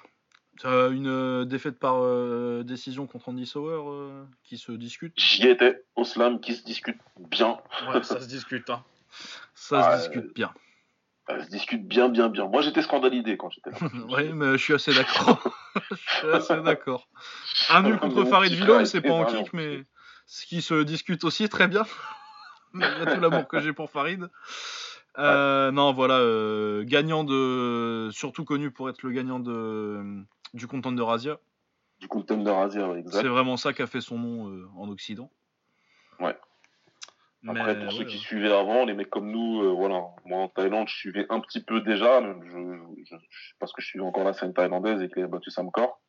Mais euh, ouais, moi, c'est quand il bat John Wayne Parr euh, en Australie où je me dis, qu'est-ce que. Oula. Ouais, ouais, ouais, il bat John Wayne par en Australie. Ouais. Euh, il va au K1 euh, d'ailleurs en 2006, il bat Kamal El Amrani. Ouais, C'est quand même pas mal. Kamal El Amrani, on va pas passer beaucoup de temps dessus. c'est, ça gratte un peu mes mentions en fait, mais c'est, c'est un des meilleurs Allemands, très beau boxeur, très technique. Avec Ouais, le style full contact à Très à l'allemande. voir, très beau à regarder. Ouais, très beau à regarder. On va pas en parler plus, mais si vous avez euh, du temps à perdre et que vous voulez euh, regarder un peu de belles box euh, moins connues que moins mainstream, Kamal El Amrani, c'est vraiment pas mal. Yes. Une victoire contre Albert Cross d'ailleurs, Kamal El Amrani. Ouais. Voilà. Euh, C'était dans mes mentions, point d'interrogation, est-ce que je le mets, est-ce que je le mets pas? Ouais. Euh, et ben, puisqu'on parle d'allemand et Kamal El Amrani, je vais parler d'un allemand vraiment old school, moi. Ferdinand Mack. Ah, old school, old school. Ouais. Ouais, là c'est les années, euh, c'est les, les années 80. Il y a des pantalons, c'est en full contact. Euh, Ferdinand Mack, euh, pourquoi je le mets? Parce que la plus grosse partie de sa carrière est à 71 et que c'est pas si commun dans ces années-là. C'est surtout en amateur. hein, Il a une petite carrière pro, mais où il a été champion en full. mais c'est surtout pour sa carrière amateur où il est, je ne sais combien de fois champion, de monde- champion du monde et champion du monde d'Europe Waco à une époque où ça voulait vraiment dire quelque chose. Mhm. Et euh, parce que c'était un très très beau boxeur et euh, c'était un truc qui se faisait pas euh, chez les Américains. Et euh, pour ça, c'était un pionnier, c'était que il faisait des enchaînements points et pieds dans le même combo. Les Américains à l'époque, ils boxent vraiment garde super sur le côté. Ta jambe avant, elle, elle kick. Et soit tu boxes, soit tu kicks. Ça, ça, c'est en changement de mode. Ferdinand Max, c'est vraiment un des premiers à faire des enchaînements où il va te mettre un 1-2 et un middle derrière. Euh, Beaucoup plus de kick jambe arrière que de kick jambe avant, euh, comme font les, les Américains. Et ouais, non, c'est une petite révolution technique. Euh, Il y a un très très grand combat qu'il a fait. Bon, c'est pas 70, mais euh, vu que c'est contre Don Wilson, c'est un combat euh, mi-amateur, mi-pro parce qu'ils ont des casques, mais sinon c'est en 12 rounds. Et euh, il se fait mettre KO, mais c'est un des- c'est une perle technique ce combat. Je sais pas s'il est encore sur euh, YouTube. J'espère que oui. Il me semble que oui. Oh, je pense qu'il doit se trouver. Hein. Ouais, il doit se trouver. Et vraiment, c'est un. Techniquement, c'est, je crois que c'est le plus beau full- combat de full contact que j'ai jamais vu. Et ouais, Ferdinand Mack, très très beau boxeur. C'était qu'une seule fois les deux ou c'était deux fois? Non, une seule fois ils se sont boxés, je pense. C'est une seule fois? Ouais, c'est une seule fois. KO au dixième pour, euh, pour Wilson qui est plus gros du coup euh, aussi. Et puis quand même, euh, ça touchait pas mal en Wilson hein, au kick. C'est plus du 4, c'est plus du welter 77-80, mais c'est très très fort hein, Don Wilson. Donc ouais, que en full, mais très belle carrière Ferdinand Mac et puis pour moi le meilleur kickboxer allemand de l'histoire. Ouais. Je pense. Je pense euh, que je regarde si j'ai oublié personne. Puisque je suis dans le old school, euh, on va parler d'américains des années 80. Euh, j'ai Bob Surman. donc champion à 70 kg, à 154 livres de la PKA à l'époque, donc la première vraie organisation de kick aux États-Unis. De full pour le coup. style très agressif, un mec qui te rentrait tout le temps dedans, une très belle anglaise. Euh, il faisait un truc marrant, c'est qu'il utilisait euh, ses front kicks comme des genoux on utiliserait maintenant en fait quand le mec commence à être dans le coin, tu l'as un peu plié euh, avec ton crochet au corps. Tu recules un peu et au lieu de mettre le genou que parce que t'as pas le droit, tu mets un front kick dans la gueule sur le mec plié en deux, c'était sympathique. il avait fait aussi un, il avait fait deux très bons combats contre Jean-Yves Thériault plus haut en poids du coup plus à 70 à 77. Ouais. Et euh, ouais, vraiment euh, un des mecs les plus fun à avoir boxé de l'époque. Et je pense que c'est un mec euh, qui aurait eu aucun problème s'il était à une autre époque. Tu vois, c'est un mec, tu l'aurais expliqué que en fait il pouvait mettre des kicks dans les jambes, ça l'aurait pas dérangé plus que ça. Il aurait été très. Je pense que c'est un mec qui se serait adapté. Il avait un style. Ça fait penser à un Hollandais qui ferait du full en fait. D'accord, ouais. Mais ouais, très belle guerre contre contre John Moncayo aussi à l'époque pour un titre ah, mondial. Je pense que ouais. Ouais, ouais. Et euh, aussi un très beau combat qui gagne contre euh, mon autre mention de cette époque-là, euh, Alvin Proder. Là, c'est on est plus dans le quebla avec des très belles esquives, très techniques, qui boxe à l'américaine en fait. Ouais, lui, par contre, lui, c'était vraiment le style des, des, des, enfin, le style anglaise des Américains, quoi. Ouais, vraiment où tu très belles esquives, où tu t'esquives, tu contres en, en droite. Hop, et puis en, en, jambes, euh, ça faisait des jolis trucs aussi, et c'était moins. C'est vraiment les. Pour moi, c'est des pionniers euh, à ce point-là, en tout cas en termes de, de niveau d'anglaise euh, au début des années 80, où les mecs se sont rendus compte que si tu voulais être fort en full, les kicks c'était bien, mais si t'étais fort en anglais, c'était mieux, quoi. Ça, ça, remplace la génération Bill Wallace, que je respecte beaucoup, mais que personnellement, j'aime pas du tout le style.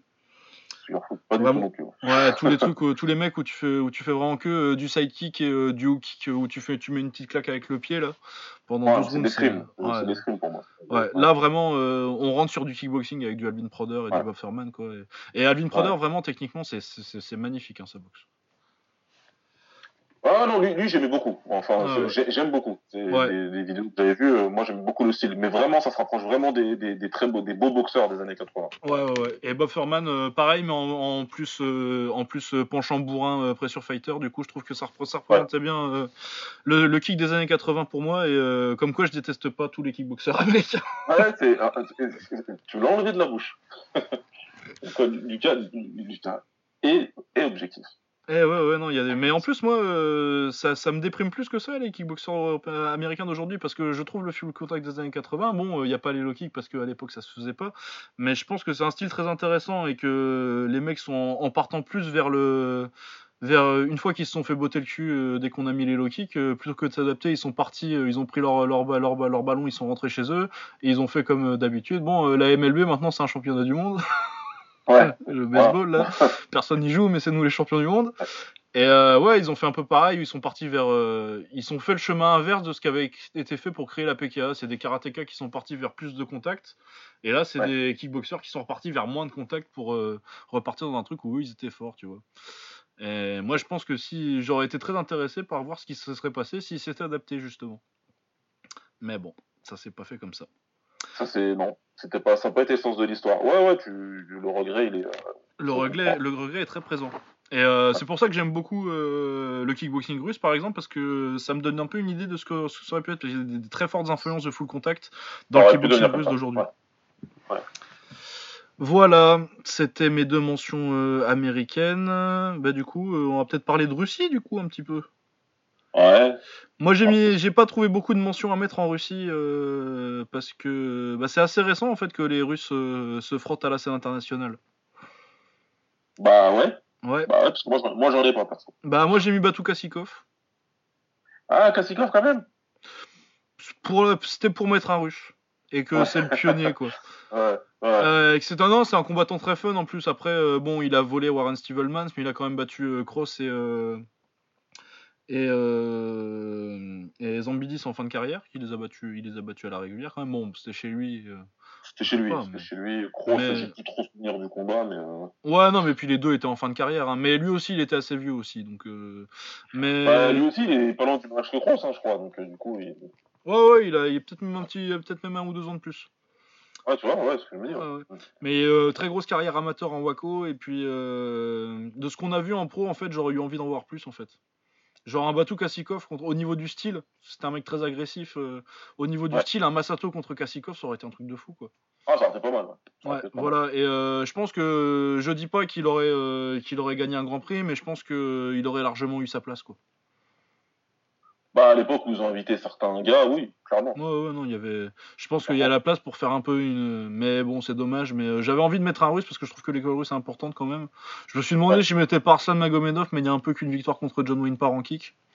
Ouais, et puis Arslan, il était très irrégulier. Ouais, c'est ça. Il a, il a beaucoup de défaites par KO. Il était beau avoir boxé, mais euh, ouais, il y avait pas, il y a Ouais. pas, le- y a pas la, ré- la régularité quoi. Du coup, Ouais. j'ai mis Kassikov. Mais je pense que bientôt il y aura des Russes dans, dans 5 ans, il y aura des Russes dans mes mentions. Ah bah moi je suis persuadé que euh, si quelqu'un doit craquer le top euh, 10 voire le top 5, ce sera forcément quelqu'un des pays de l'Est. Forcément un Ouais, ou un Bélarus, quelque chose comme ça. Ça c'est sûr. Euh, voilà. Euh, Qu'est-ce que j'avais d'autre Euh, Enrico Gogokia, euh, vaguement, parce que je voulais mettre un Ukrainien qui soit pas dans le top 10 parce qu'il y en a un. Mais Enrico Gogokia, c'est plus pour le potentiel en fait, hein, vu qu'il est parti en anglaise. Mais à l'époque, au moment où il part en anglaise, juste après sa défaite en finale contre Sidi Chai, en- en- le premier tournoi du, du Kunlun que, que Sidi Chai gagne, il était très très fort. Très très bon à boxer. C'est un coup de cœur personnel, hein, ça, que, pour, que, pour que je le mette en mention. Ouais, je sais, je sais, je sais que tu avais toujours bien, bien aimé Gogokia. Moi aussi, hein, j'aime bien le style. Moi aussi, j'aime le style. Et en plus, il a une belle anglaise. C'est pour ça que derrière, il est parti. euh, d'ailleurs. Ouais. Et il s'en sort très bien en anglaise d'ailleurs là. Et, Et en plus, il est managé par euh, Egis Klimas, qui est le manager de Lomachenko. Du coup, euh, on se fait pas de soucis pour lui. Mais voilà, ouais, c'est- une petite mention parce que je voulais mentionner le style un peu. euh, je trouve qu'il est un peu plus style ukrainien classique que l'autre personne dont on va parler un peu plus tard. Bah, clairement. Parce que Ouais. cette personne-là, lui, il a un style euh, Bien à lui. plus moyen. Ah ouais. Ah ouais, non mais donc euh, Gogokia, j'aime beaucoup aussi. Euh, Sinon Ryan Simpson. Pour, ouais, euh, moi la- je l'ai. Ouais. Si on rentre du côté hollandais, euh, Bah, on est un peu je obligé quand même, on va parler des Hollandais. On va parler beaucoup des Hollandais dans le top 10, je pense, mais. Euh, ouais, Ryan Simpson, euh, très beau boxeur, très grand, euh, et qui fait un peu la transition entre euh, un mec dont on va parler dans, les, a- dans, dans le top 10 qui était dans, de- du début des années 90, et Ouais. l'époque euh, K1, où vraiment c'était un des top euh, Simpson à l'époque. c'est entre les deux. C'est entre les deux. C'est exactement ça. Simpson, c'est un excellent combattant. hein. Ouais. qui a été un petit peu sur le devant de la scène quand il a mis KO Ramon Dekers. Même si, Ouais. même si sur la scène hollandaise, il était déjà bien sur le devant de la scène. hein. C'est plus au niveau international que, euh, Ouais, que ça a explosé. euh, Et que c'est un petit euh, peu explosé. ouais. Il, y a, euh, il a une victoire contre Ivan Hippolyte, mais le combat est pas ouf. Et puis il a perdu la revanche, mais. Ouais, ouais, ouais, c'est une blessure ou un truc comme ça. Je sais plus ce que c'était. Non, Non. c'est le combat qui est dégueulasse. Ah, c'était juste le combat qui était bien, ça. Ouais. Ouais, ouais, non, il est pas, il est Ouais. pas ouf. Enfin, il est, non, il est pas mal, mais il est pas ouf. Ouais. Il est serré, Après, puis. Simpson, lui, bah, il a une sacrée longévité quand même, hein, parce que euh, il a des combats. euh, Ah, parce qu'il a duré contre Lukashenko. 95. Après, euh, il a Ouais. volé Chabari un peu plus tard, vraiment dans les années 2000. Ah, bah, de toute façon, il s'arrête enfin, sur Wikipédia en 2010, et, et encore, je me demande même s'il a pas été un petit peu. Ouais, à refaire Un petit petit mais-. Ouais, c'est le père de Miles Simpson. hein. Ou c'est le, c'est un cousin. Ouais, son oncle, hein, ou enfin c'est. c'est son nom. Ouais. Parce qu'il est un peu jeune pour être son père, je pense, vu l'âge qu'il a. euh, Simpson, ça fait quand même un bout de temps qu'il est là, euh, Miles. Ah, bah, Ryan Simpson, de toute façon, et voilà, lui, c'est, il est, il est venu, enfin, il a eu une grosse carrière dans les années 90 et euh, au début des années 2000. Et puis après, il continuait de temps en temps à venir et donner une petite leçon à des petits jeunes. hein. il se permettait comme ça de Oh ouais, non, très très bon boxeur. tranquillement bon quoi. boxeur. Il- bon, en 2006, comme le K1, ça a vraiment commencé à exploser sur la scène internationale. Il s'est dit, je vais. Il participe à un K1 Max euh, Hollande. C'est un petit peu bah, le K1 Max Hollande en 2006. euh, comment te dire c'est une, une finale trafiquée du, du vrai World Max. Quoi. Et il va, il le prend. Il va, il prend le tournoi. Euh, ouais, enfin, la finale, euh, on en reparlera plus tard. Ouais, on en reparle, c'est sûr et certain qu'on en reparle. on va reparler de la finale, hein.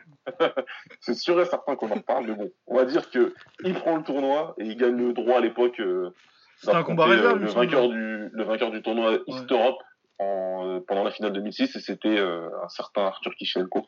Ouais, qui... ouais qui, c'était la révélation de Kishenko au grand public un peu. Ouais, parce que ceux qui suivaient l'IFMA le connaissaient déjà. Ouais, ouais. Euh, ouais. Autre petite mention de cette époque-là, euh, Mohamed Wali. Ouais, Mohamed Wali, ah, c'est, c'est, particulier, c'est un ancien Mohamed Wali. Ouais, non, il belge, euh, Wally, je crois. Ouais, il est belge, hein, mais je disais c'est à l'ancienne, hein, c'est à l'ancienne. ah ouais, ouais, c'est vraiment fin des 90s, très joli, des jolies retournées, une belle boxe. Il a boxé contre Masato, il a perdu, c'est une des premières grosses victoires de Masato, je pense. Euh, il a boxé contre Tyrone Spong beaucoup plus tard, c'était pas une bonne idée. Mais euh, ouais, euh, de ce que c'est, ouais, on sait pas trop qui il a boxé à l'époque parce que c'est une période où les, les, palmarès sont pas très, pas très mis à jour. Mais c'est un très beau boxeur, je trouve, et qui était quand même dans les tops de l'époque avec Ryan Simpson. Je crois qu'il a perdu contre Simpson d'ailleurs. Et contre Hassan. Ouais, et contre Hassan Etaki. Enfin bon, mais il était, il était solide. Et moi personnellement, j'aimais bien, c'est un petit coup de cœur. Euh, super bonne, on n'a pas mentionné, mais euh, ça peut éventuellement finir. Euh, là, j'ai peur que ces deux défaites contre SMLR et, et Grigorian l'aient un peu éloigné du kick. Mais bon, mhm. victoire contre City Chai. Hein, donc, Il y a une victoire contre City Chai et à un moment, c'était le numéro 1 mondial. Voilà. Euh, donc, euh, et autre petite mention de taille très rapide, euh, Kronksak, parce que c'est un des premiers à vraiment aller en Europe. Et il fait pas forcément que à 70, mais lui, il y était à 70. Parce que sa grosse victoire, c'est contre Kaman, énorme combat où il y a 9 kilos de plus pour Kaman, je crois. Ah, facile. Ouais, facile. Et Kronksak le bat avec une merveilleuse performance en clinch.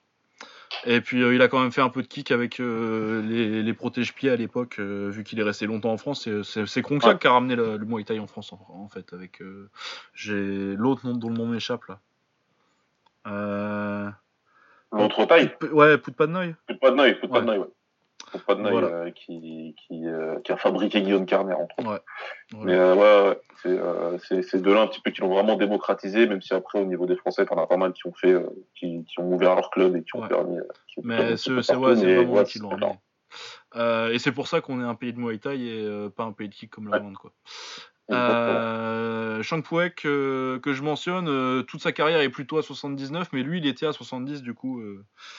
Euh, voilà, euh, puis même en lourd, hein, où il, a, il s'est fait mettre KO par Branko Sikatic au premier K1, mais il a battu trois fois Rob Kaman, euh, il a mis des KO. c'est Peter Smith qui met KO au Lumpini Peter Smith, ouais. Ouais, voilà. Donc ça se, mentionne, ça se mentionne et je crois qu'on a fait un peu le tour. Je sais pas s'il te reste des mecs à mentionner, mais de toute façon, vu qu'on voilà, non, mais voilà, après, on va s'arrêter. Hein. À peu près le tour, on va s'arrêter là, je pense.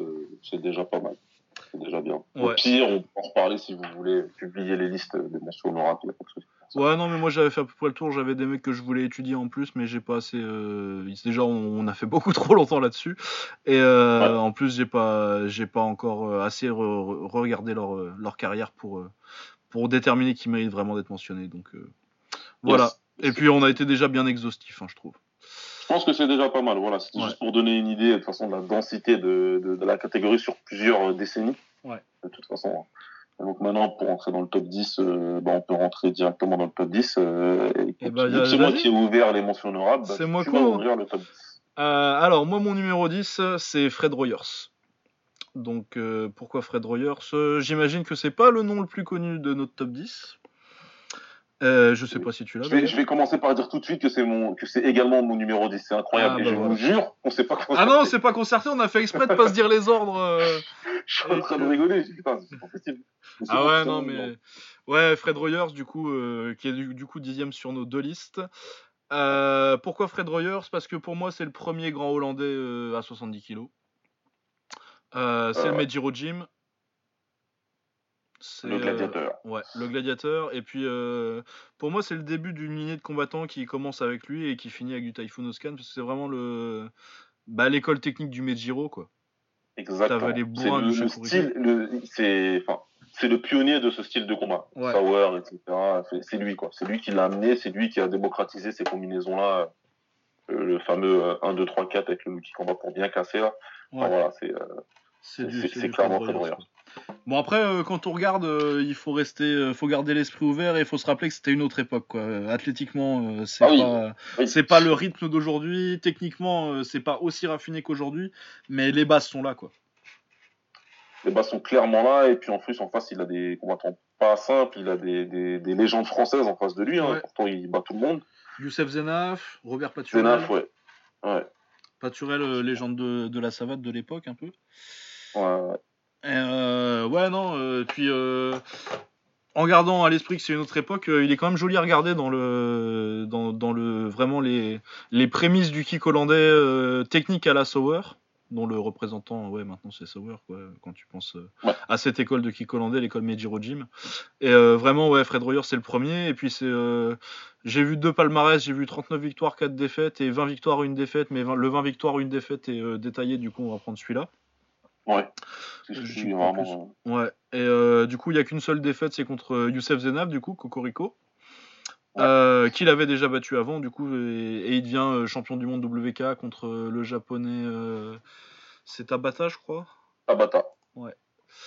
Euh, donc oui, non, Fred Royers, euh, vraiment le premier grand euh, 70 kg euh, hollandais, et puis du coup, peut-être le premier grand vrai kickboxer euh, 70 kg, en fait, au sens complet avec les low kicks, quoi. Ouais, dans, dans le sens où on l'entend aujourd'hui. Ouais, dans le sens où on entend aujourd'hui, donc ouais. Ouais, c'est contre Yasuo Tabata qui gagne le titre WK middleweight. Il a battu Ernie Jackson aussi, Larry Nichols, Billy Cho, des mecs qui faisaient assez, qui faisaient des bons résultats en full aux États-Unis. Ouais. Euh, il a été champion de full aussi, il me semble. Euh, ça doit y avoir. euh. Et puis les meilleurs Français de l'époque, hein, Youssef Zenaf, Robert Paturel, Christian Baffir. Donc ouais, non, non, non, c'est une, une très grosse carrière. Malheureusement pour lui, elle s'arrête en 86, euh, assez jeune parce qu'il a une blessure au dos juste après sa défaite contre, contre Youssef Zenaf. Mais du coup, de 81 à euh, 85, euh, c'est le, c'est le meilleur kickboxer du monde, quoi. À peu près. Ouais, ouais, de toute façon, c'est- comme ça qu'il était en tout cas euh, décrit euh, par tout le monde et c'est euh, la réputation qu'il avait. C'était un consensus en fait. Ouais, ouais, non, il y a personne qui vraiment discute. et, euh, Après, oui, je l'ai mis que dixième parce que euh, c'est pas la même époque, c'est les prémices, quoi. C'est un peu comme, euh, si vous voulez, le MMA des, années 90, quoi. C'est dur de comparer, mais, mais ça mérite en tout cas d'en parler parce que c'est un pionnier, qu'un peu comme ma mention Maurice Smith. Mais Maurice Smith, il a plus duré sur, sur une période, sur, sur l'âge d'or, donc Ouais, ouais. voilà. Mais ouais, non, très très le pionnier, quoi. Il faut, Yes. il faut le respecter. Et bah du coup, euh, je te laisse commencer avec euh, ton neuvième parce que je vais peut-être encore changer. Moi, je suis, du- je suis même pas sûr. Ah ah. Ah ah ah. Euh, mon neuvième, euh, mon neuvième, ça va être, ça va être un autre ancien, Je l'ai plus haut. un autre ancien, et ça va être Ivan Hippolyte. Ah ouais. Ouais. plus haut. Je sais qu'il est un petit peu plus haut chez le classement de quelqu'un d'autre. Ah, un petit peu. Il est un petit peu plus haut. Moi, il est neuvième. Il est neuvième, mais Ouais, ça se je- défend. il, est inter- il est interchangeable avec mon huitième parce que euh, j'étais obligé de mettre quelqu'un en huitième que les gens ne comprendront peut-être pas. Ça, c'est autre chose. J'en reparlerai après. Je mets Yvan Hippolyte ici euh, parce qu'Yvan Hippolyte, c'est pour à peu près comment te dire. Hippolyte, c'est une personne qui a été citée par quasiment tous les grands euh, combattants de kick euh, hollandais. Ah ouais, non, mais. Bah, Voilà. puis c'est le Vos Gym. euh, Il y avait deux stars à l'époque. euh, Il y en a une qui est très très connue maintenant, euh, c'est Ernesto Houst. Resto. Mais l'autre star du Vos Gym, c'était Yvan Hippolyte. Et euh, Hippolyte, très- c'est, voilà, hein, il est connu pour, euh, il est connu plus tard, beaucoup plus tard, beaucoup plus tard. Il avait été connu pour être un premier entraîneur donc euh, de Boniaski entre autres. Ouais. Mais euh, voilà, avant ça, il a une combattant, il a une carrière de combattant. Il, lui, il a combattu tous les meilleurs, tous les meilleurs, tous les meilleurs. Euh, il avait un, il avait un style euh, très complet. Ouais, puis très moderne aussi. Ouais, et il était un petit peu ce que j'allais dire, qui était en avance sur son temps, je trouve. Ouais, ouais, ouais, était en avance sur son temps. Alors des fois, c'est le, peut-être posé souci contre certains adversaires qui étaient très, euh, très disciplinés. Mais euh, en dehors de ça, enfin voilà, voilà, contre des mecs comme, comme on disait contre Ryan Simpson, etc. C'est des mecs un petit peu des métronomes. Donc, tu te dis c'est un petit peu compliqué euh, avec ses gars, mais sinon, voilà. ouais, et puis il était vieux déjà quand il boxe, quand, il boxe Ryan Simpson, il a déjà 30 piges. Hein. Ouais, il est déjà pas mal vieux, mais sinon il a battu la crème de la crème, Ivan Hippolyte. Hein, Et puis, puis il l'a rebattu après, Ryan Simpson. Ouais, il le bat derrière, ouais. Il le bat derrière en plus. Et il est serré le combat, il est nul, mais il est serré. ouais, c'est vrai. Ouais, faut que je le revoie, parce que tu il est nul comme ça, faut que je le regarde encore. Non, il est pas nul, il se passe pas, euh, il se passe pas assez le match-up. Euh, ça, la sauce prend pas en fait. Plus, en plus. Donc si je me rappelle plus, c'est qu'il devait être pas terrible. Non, oui. Ça, ça prend pas quoi. Il y a des trucs pas mal, mais c'est entrecoupé de clinch à la con. Et euh, bah, ils ont pas les gabarits vraiment pour se boxer bien en fait, je trouve. Ouais, ouais, sûrement. En tout cas, il bat, il bat les gens de son temps, il bat les Asanetaki, il bat les, les, les qu'on n'a pas mentionné, mais. Euh, mais oui, qu'on aurait pu, parce que ben, je l'ai pas mentionné, parce que déjà on avait plus beaucoup de temps, et puis. On manquait euh, un peu de temps. C'est un 70 kg qui a fait toute sa carrière en welter, du coup c'est un peu compliqué. Ouais. ouais. Euh, il a battu du Guillaume Kerner, il a battu du Yomot Ketadizak. Euh, enfin voilà, franchement. il, bat Yomod par KO, mais euh, pour moi, il est plus impressionnant sur son deuxième contre, contre Yomod, où il démarre très très fort le combat avant de prendre un pouce dans l'œil. Et après, il perd par décision, mais il fait vraiment un combat énorme. Et pour moi, c'est vraiment là qu'il est le meilleur, le deuxième combat en genre 91-92. Ouais, c'est après. Mais ouais, il est plus fort sur, sur ce combat-là que sur le combat où il gagne par KO, je trouve. Euh, ouais, voilà. Euh, mon neuvième à moi, euh, ça va être Faldir Chabari. La mort dans l'âme, parce que j'aurais bien aimé le mettre plus haut. J'ai failli le mettre un, peu, un poil plus haut devant mon huitième. Mais il a fallu rester un peu objectif. Faldir Chabari. Alors, Faldir Chabari, c'est un, un borgne moche. Mais c'est un des meilleurs boxeurs que j'ai jamais vu. il est pas athlétique, il a pas de punch. il a qu'un œil, il est moche. Mais c'est un putain de génie. C'est un. Enfin, comment dirais-je? Intellectuellement parlant, c'est peut-être le combattant le plus intelligent que j'ai vu. Euh, euh, ouais, parce que du coup, moi j'ai pas mal réfléchi à mon top euh, des, des, des, Fight IQ, des, des, des, des Quickbox. Faldir Chabari, ce serait très très haut. C'est un des mecs les plus intelligents que j'ai vu. C'est un des meilleurs kickboxers défensifs de l'histoire. Ouais.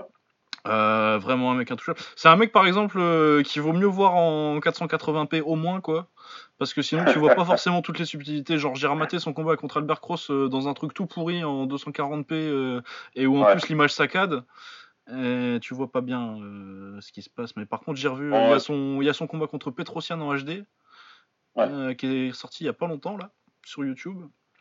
et putain quelle, quelle perle le combat contre Petrosian. Un super combat. Et ce combat-là, moi, c'est toujours le visage de Petrosian à la fin qui me, qui me marque. Ah ouais, ouais, non, moi je pense que. tu... mais contre quoi, contre quoi on m'a fait boxer aujourd'hui, quoi? À la fin du premier round, là, le, dans le premier round, déjà, il y a Falir Chabari qui contre Petrosian. Ouais. Et Petrosian, tu sens, c'est là que tu vois son visage et que tu fais putain, le mec il m'a contré. Tu vois, qui dit putain, c'est la première fois de ma vie que ça arrive.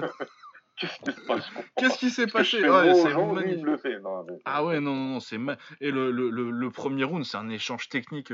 Après, il y a la jeunesse de Petrosian qui prend un peu le dessus, et puis le génie de Petrosian.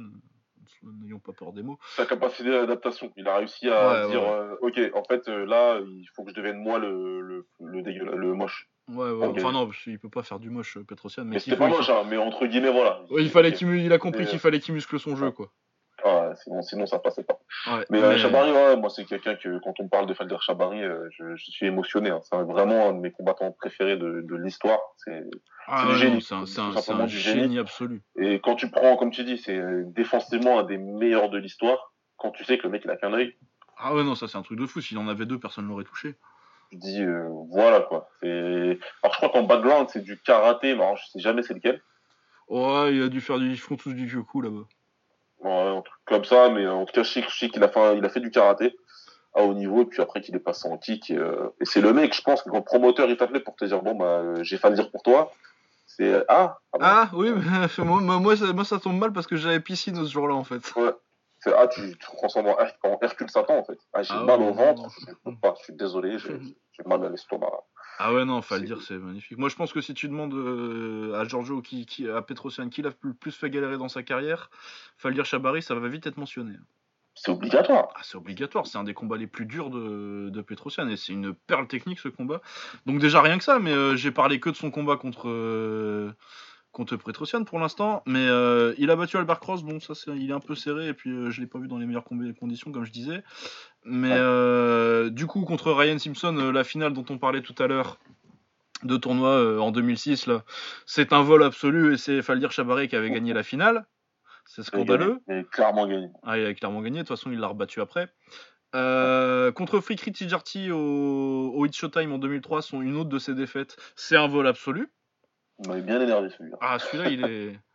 Euh, Il y a un combat contre Boakao en 2008 aussi. Où euh, Ouais, décision partagée, bon, Boakao mérite la victoire, mais euh, là aussi, si tu demandes à Boakao qui l'a fait le plus galérer, euh, Faldir en 2008, euh, magnifique, il fait un magnifique combat contre Boakao aussi. Ouais. Il se fait absolument voler contre Holsken, contre Nicky Holsken. Ah oui, j'ai oublié celui-là aussi. Tiens. Oh là là, c'est une- c'est un vol celui-là, et c'est en 2009, hein, il est déjà bien papy, euh, faut le dire. Il Ouais. gagne absolument les trois rounds, mais facile. Mais bon, on met un extra round parce que on aime bien le style de Nicky en Hollande. Et euh, l'extra round, il est un peu en dessous peut-être. euh, Il ralentit un peu, bah, il y a 30 piges, il vient de faire trois rounds de folie, euh, du coup il ralentit un petit peu. Mais moi je pense qu'il y a encore un... On peut même dire qu'il gagne l'extra round, euh, ce serait pas choquant. Mais c'est son moins beau round, euh, clairement. Mais les trois premiers, il n'y a pas photo, quoi. Il s'est fait voler contre le Skun. Et pour moi, il méritait peut-être aussi la victoire contre Sauer. Là, ça se discute plus. Contre joueur, comme c'est sur 5 rounds, Ouais. si tu veux, je me rappelle à l'époque, il y, avait des switches où tu te dis, oh, ok, celui-là, il peut aller à l'un ou à l'autre. C'est plus particulier. Et euh, ouais, comme je dis, j'avais toujours un petit peu, un tout petit peu de mal à être objectif. Euh, ouais, au début, j'avais mis, j'avais mis gagnant, etc. Mais bon, jamais crié au scandale sur celui-là. Non, non, non, c'est pas un scandale, mais pour moi, il, aurait, il, aurait- il, il a battu. Sur ma carte à moi, il a battu Sauer. Et son deuxième round contre Sauer, c'est- une perle aussi, techniquement. Il Ouais, le met dans ouais. le vent. C'est un truc de fou. Voilà. Autrement, il y a eu une défaite un peu contre Marcus Auberg, mais c'est 2010. euh, C'est juste après Sauer, mais tu sens que le poids des années commence à venir. Parce ouais, que, même, quand même en extra round. hein. Ouais, ouais, ouais. Et puis, il a 31 ans. euh. Ouais. Et puis, Auberg, Marcus il- Auberg, euh, il était fort. hein. Il était bon, il était bon. en plus. Il était bon. ouais. Il regagne un petit tournoi avec une finale contre Bekiri après, mais il se passe plus grand chose. Mais oui, il bat Orono Warpitchpoon aussi au Hit Showtime. Ouais. Bon, là, il a quand même un gros avantage de poids. Il bat David Kiria aussi. Euh, du coup, il y a quand même des, des très bonnes victoires. Et puis surtout, il y a euh, faire des combats comme il a fait contre Petrosian et Boakao. Euh, mettre une leçon de boxe à Niki malgré euh, la défaite. et puis, peut-être battre Sauer et puis une victoire contre Cross. S'il avait eu vraiment sa chance, euh, le- lui, il a pas eu de bol parce que son, son style, il plaisait pas. Euh, au K1, il était trop, Ouais, il technique, tout, circulé, hein. il était pas spectaculaire, il était pas athlétique, il punchait pas. Euh, donc oui, ça plaisait. C'est pas le genre à être invité euh, au K1. C'était une espèce de Farid Villom en moins, en moins athlétique. Du coup, Ouais, c'est ça. hein. Le problème, c'est qu'il n'y avait pas du tout. Il, il misait pas sur la dimension athlétique. C'était vraiment toute la dimension cérébrale du combat. Il- Ouais, bah puis on arrivait, avait pas tellement de dimension préparé. athlétique. Hein. Il était pas Ouais. tellement rapide, il, il, tapait pas. euh. Mais euh, c'est un, boxeur magnifique, un, un contreur d'élite. euh, c'est pour moi, s'il avait vraiment eu sa chance, on parlerait pas forcément pareil des carrières de certains. Ah, je suis d'accord. Moi, je suis d'accord. Et euh, c'est, je vois pourquoi euh, j'ai laissé volontairement euh, laisser la discussion longtemps sur Faldir Chabari parce que c'est mon numéro 8. Ouais, voilà. Je me doute bien. Je me, je me doutais bien que ce serait, que ce serait Faldir. C'est pour ça. J'ai Mais moi, longtemps, j'ai- j'ai très longtemps hésité entre Hippolyte et Chabari. Et voilà, pour moi, les deux sont interchangeables. Hippolyte, encore une fois, ce qu'il réalise dans sa carrière, c'est quelque chose d'exceptionnel. Mais après, Chabari, voilà, je peux, je me cache pas que j'ai un. Ah, mais moi, j'adore cache Chabari. Et je suis prêt à vous combattre si vous n'êtes pas content.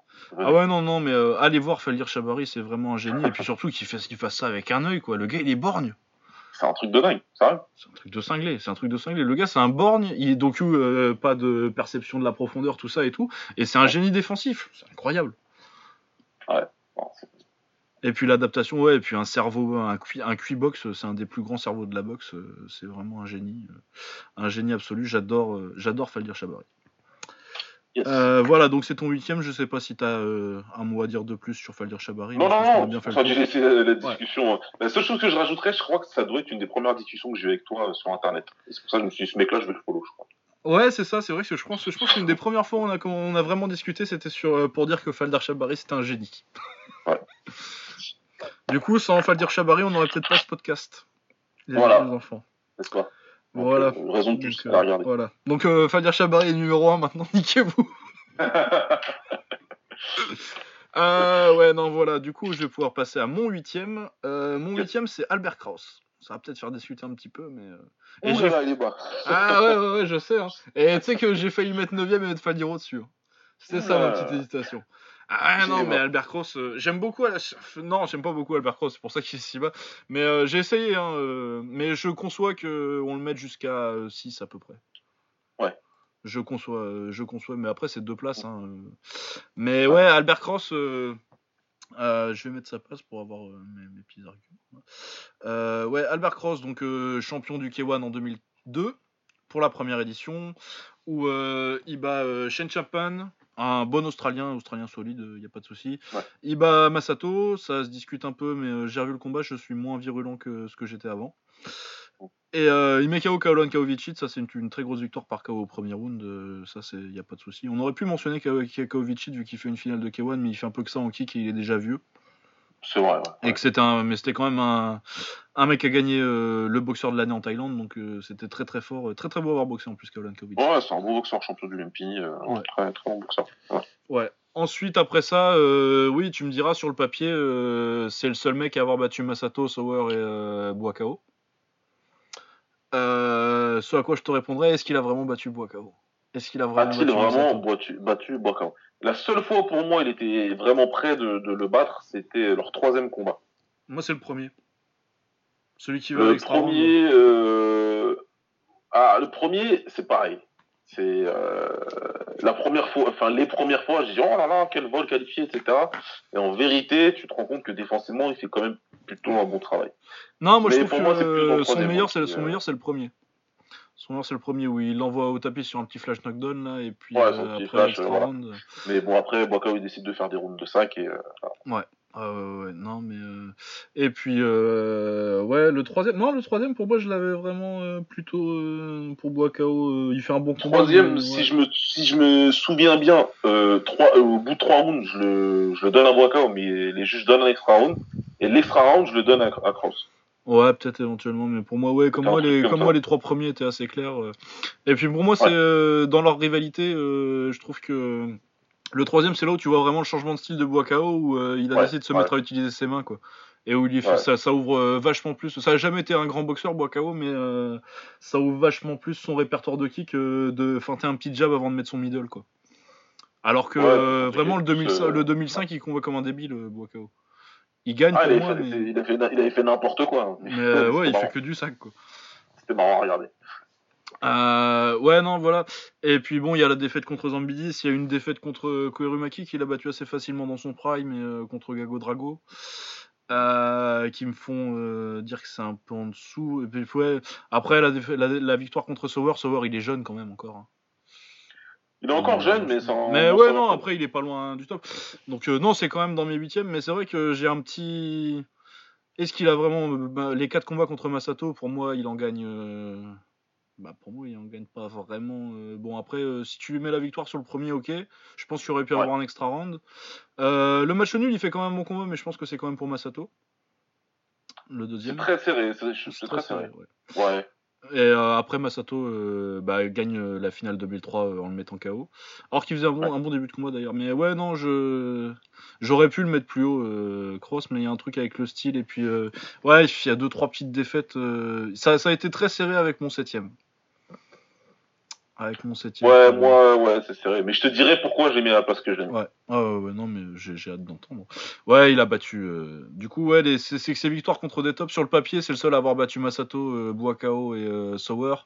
Mais bon, Ouais. moi, pour moi, clairement, ils étaient tous au-dessus déjà. Et puis, euh, combien il y a de vraies victoires dedans, quoi. C'est ça. Pour moi, il y en a. Pour ça, je suis. Pour, pour moi, il y en a maximum deux. Parce que je pense. Bah, allez, trois si tu. Pour le premier avec Buakao, mais. Mon euh, premier Boakao, euh, ouais. Ouais, mais ça se discute beaucoup, quoi. ouais Donc euh, ouais, je pense que clairement les autres étaient meilleurs. Et puis ouais, il, y a, bah, il a perdu contre Faldir. Bon, il a fait un bon combat, mais il a perdu. Alors qu'il était quand même encore relativement dans son prime. Déjà, il, était, il est plus jeune que Faldir. Donc, Et puis euh, ouais, il y a la défaite, con- il y a une défaite contre Tatsuji, il y a une défaite contre Direxi qui le met KO, il y a Gago Drago, alors qu'il n'est pas encore euh, vraiment à une période où tu dois t'attendre à perdre contre des mecs comme ça, quoi. Non, il était pas cramé, mais il a eu une sale période. Ouais. Ouais, il a eu une sale période. Une sale période, c'était, je sais plus, 2008, hein, 2007 Non, 2006 Ouais, 2006, oui, 2006, je crois qu'il perd pas mal. euh, 2007, non, 2007 où il perd euh, coup sur coup contre Direxi et contre Tatsuji. Ouais, là, ça, ça allait pas du tout. ouais. Euh, ouais, non, donc euh, voilà, euh, Albert Cross, euh, forcément, il y a un titre, euh, mais euh, c'est ça, euh, sans le titre, et tu te dis que euh, c'est pas passé loin qu'il l'est, c'est pas passé si loin que ça qu'il l'est pas. Sans le titre, est-ce que tu le mettrais dans les 10 quoi? Moi, je pense pas. Euh, peut-être, euh, peut-être. Moi, je pense qu'il gratterait, tu vois, s'il n'était pas. Euh, ouais, bon, ce sera ah, sûr et certain une mention honorable, mais j'ai deux trois trucs qui font que je me dis là quand même ça passe alors. Ouais, ouais, ouais. Ben, j'ai hâte d'entendre en discuter. je me doutais bien que Cross ce serait notre grand, bah, sujet de débat. Mais ouais, je trouve c'est un, un, très bon boxeur, mais je sais pas, il me manque un petit quelque chose moi qui fait que je pense qu'il y a aussi. c'est un peu mon Boniaski de cet épisode quoi. Où je trouve que euh, sur le papier il y a des trucs, mais euh, quand tu regardes d'un peu plus près, euh, ça tient moins, ça, ça, ça, résiste pas si bien que ça à un examen poussé. Ça reste un très très bon boxeur. Qui, a, qui, a, sa place dans le top 10, mais j'ai du mal, j'ai un peu de mal à le voir plus haut que à le mettre moi-même. En tout cas, je comprends si on le met jusqu'à 6 personnellement. Ouais. Voilà, euh, qui c'était? C'était mon huitième, donc bah ton septième du coup, allons-y. Euh, bah voilà. Donc mon septième. Pourquoi le mercredi c'est septième? Ah bah ça va, tu, tu, tu je, croyais que t'allais le mettre. Euh, ça va, tu l'as mis juste un spot au-dessus. J'ai envie de te faire chier que tu crois que je l'ai mis genre troisième. Je pensais pas que tu l'as mis troisième, mais je me disais putain, il l'a mis sixième, cinquième, un truc comme ça, c'est chaud. Ah, il est septième. Il est septième. Ouais, ça va, ça va. Pourquoi? Pourquoi il est septième? Parce que quand même, Kraus, il a eu, allez, 18 mois où c'était pour moi c'était le meilleur combattant 70 kg du monde pendant 18 mois. Alors certes, c'était pas que du kickboxing. Il y avait aussi des combattants en boxe taille, pas dire muay thai, en boxe taille parce qu'il a fait partie de la Super League. Boxing, quoi. Où c'est 5, je crois que c'est 5 combats, 5 victoires et 5 par KO. Euh, ouais, Konaté par KO, Logish par KO, ouais, Collage. Euh, t'as du. Qu'est-ce qu'il avait battu d'autre à la Super League? Collage, Baradas.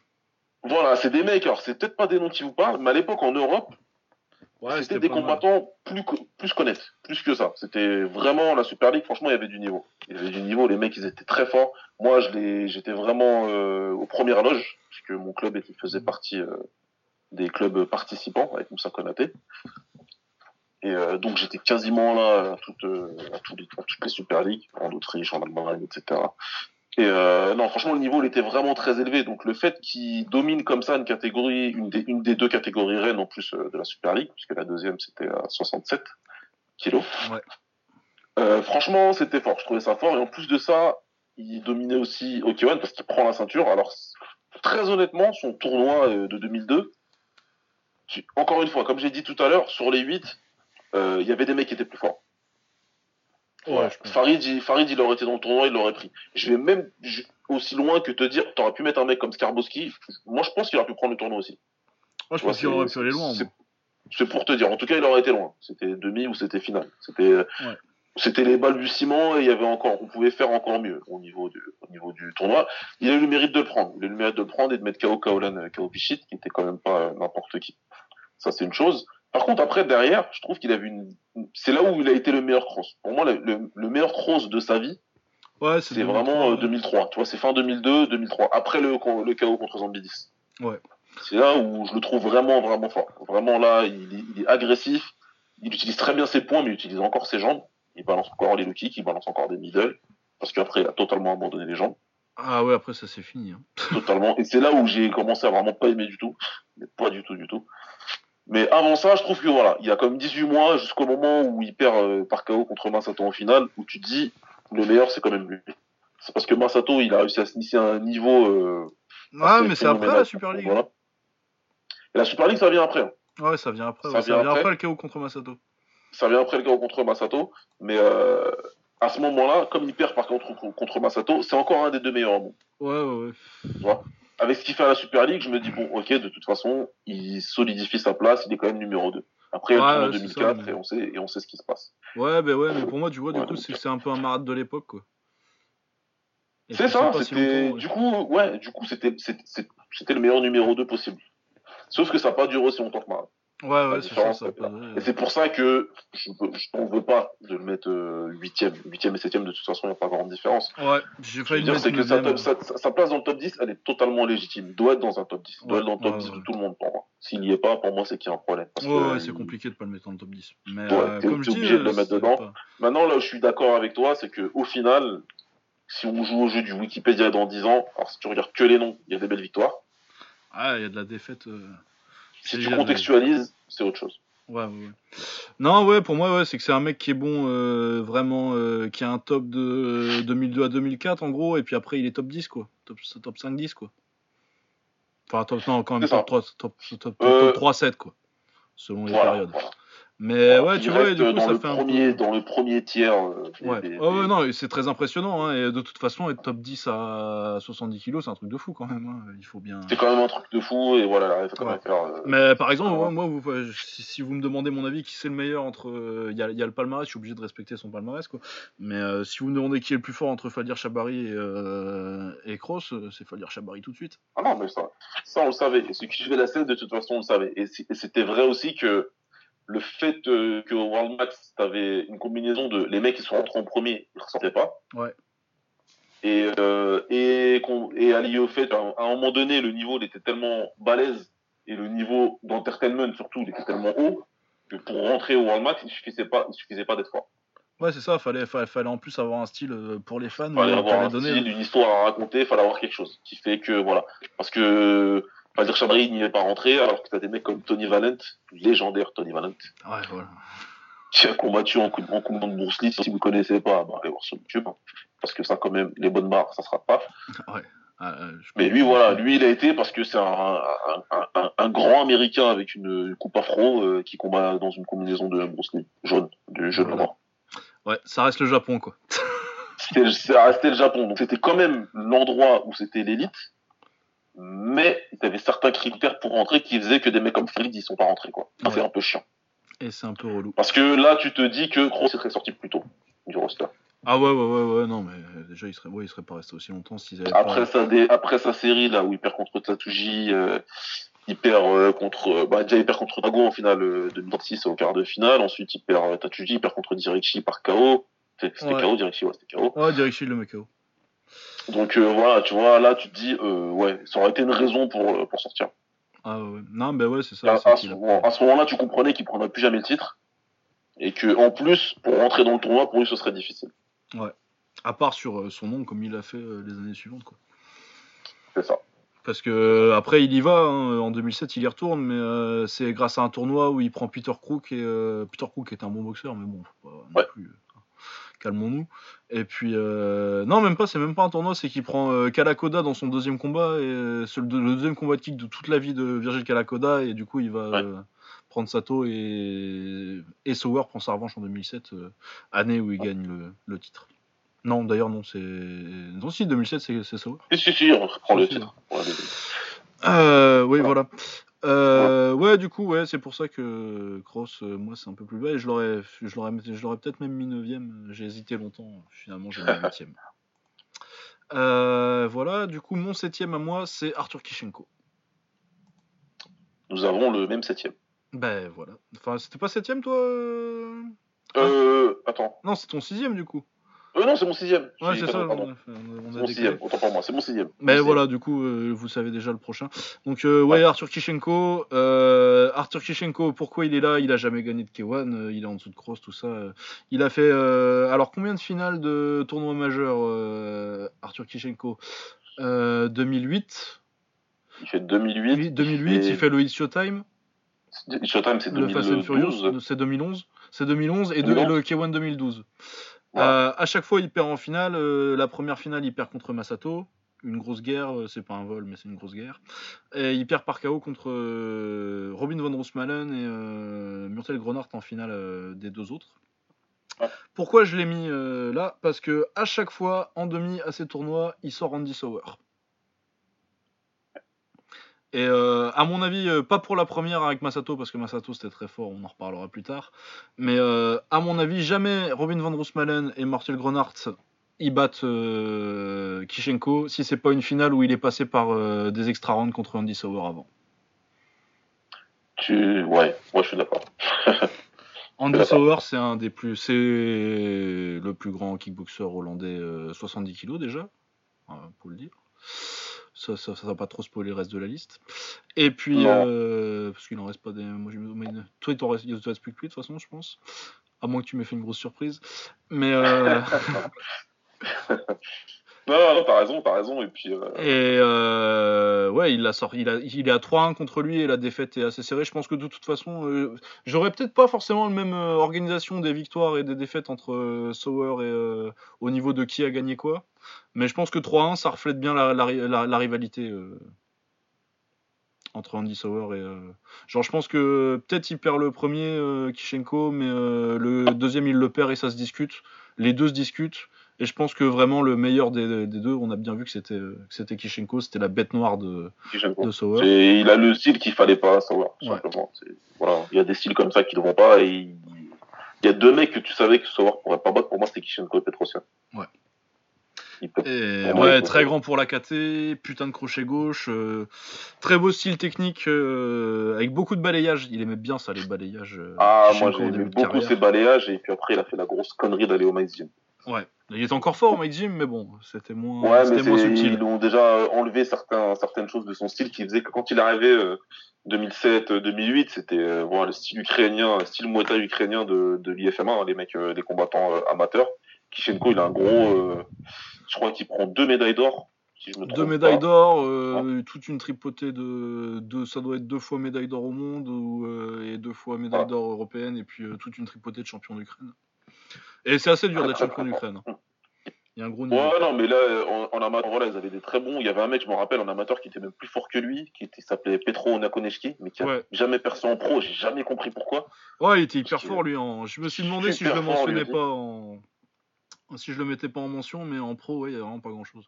Ouais, il a rien fait en pro, il a arrêté vite en plus. Ouais. Mais en amateur, il était vraiment, vraiment super fort.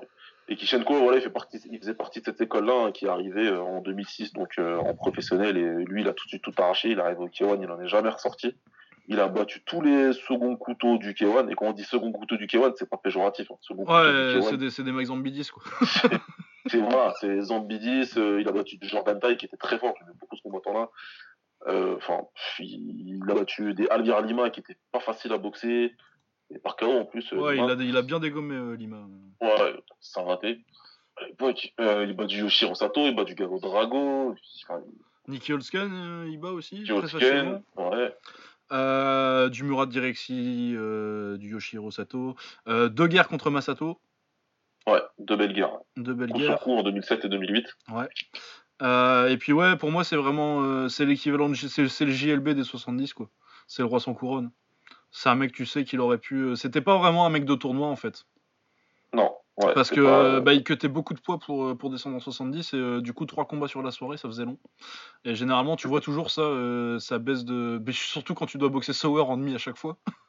Ouais, Et, Ouais, tu le sors et puis après tu sens que vraiment euh, contre c'est contre Masato tu sens que sa jambe elle est bien pourrie et contre contre Van, contre Van Roosmalen aussi direct il arrive en gaucher parce que bah les low kick de Sauer quoi.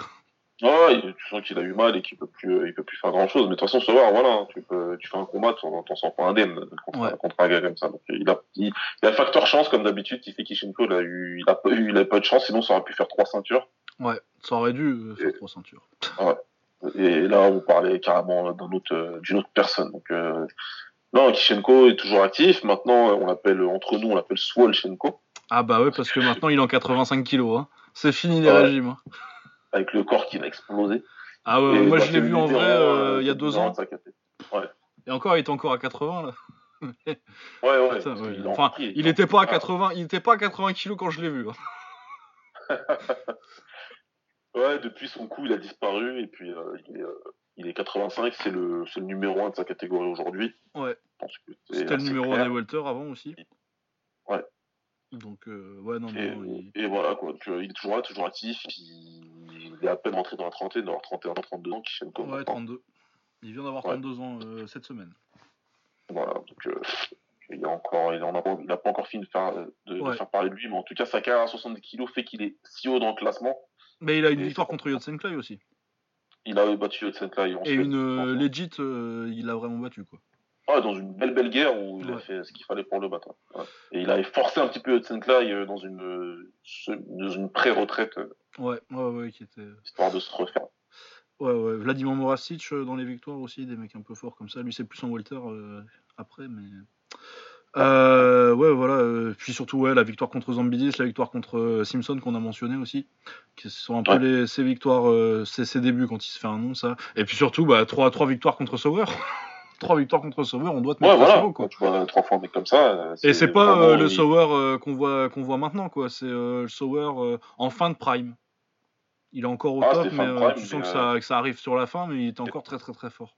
Il est encore dans son prime sur les. ouais, il est, il est- il est dedans, euh, parce que Oh, bah, les- en 2008. hein. Ouais, ouais, non, les deux premières, les deux premières elles sont euh, Sauer vraiment au top. Sauer qui, commence à décliner un petit peu, mais qui est encore un top 10 euh, mondial euh, très, très, très confortablement euh, Ouais, en ouais. 2011 et en 2012. Ouais, Parce qu'en 2012, il venait de boxer, euh, il, bah, euh, il a sorti Risty, quoi, Andy Sauer dans ce tournoi-là. Et assez facilement en plus. Ouais. Tout le monde avait un petit peu peur, au final. euh, Ouais, non, donc. euh, et puis, euh, les Grenard et, et Van Roosmalen avaient quand même eu des parcours beaucoup plus faciles pour arriver en finale. Ouais, ouais. Parce que le parcours de Van Roosmalen, par exemple, pour arriver en finale contre, contre Kishenko, c'est Chaïd. Chaïd en 2011, déjà, ça commençait à, à Ouais, baisser. Et, puis. Chris, et Chris Nigimbi, qui est quand même. C'est un, un bon boxeur, je l'aime bien, mais.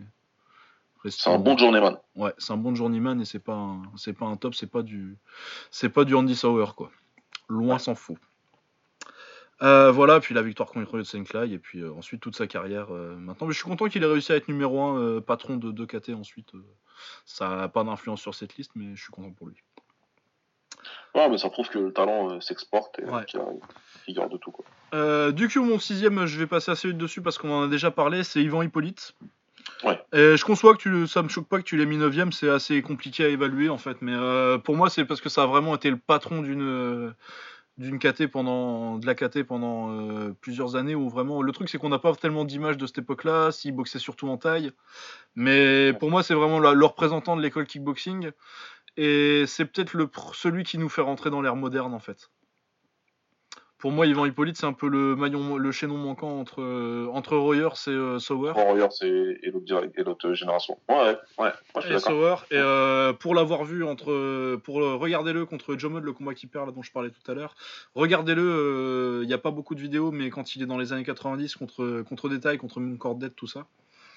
Euh, eh ben il est, euh, il est incroyable. hein. Il est rapide, il est précis. C'est ça, vraiment, ouais, c'est vraiment le, le, pré- le vrai précurseur de Sauer où tu vraiment, tu, Fred Royers, jamais tu te dirais que tu le mets sur un ring avec Sauer, ça passe quoi. Euh, Hippolyte, euh, ça fait, y a, Hippolyte, il y a combat. Ouais. Tu, voilà. Donc euh, après, je comprends si quelqu'un le met, parce que c'est difficile à évaluer, euh, de comparer les époques, quoi. Il y a, il y a 15 ans d'écart. Il y a 15 ans d'écart, il n'y a pas beaucoup de vidéos à regarder. Donc forcément, tu es influencé par l'époque dans laquelle tu as grandi. Moi, Ouais. euh, à, la- à la grande époque du World Match, j'ai 20 ans à peu près.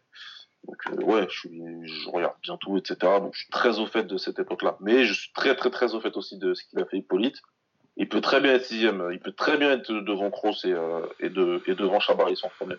Bah, de toute façon, moi, les, les 9 à 6, là, ça se tenait dans un, dans un mouchoir de poche. hein.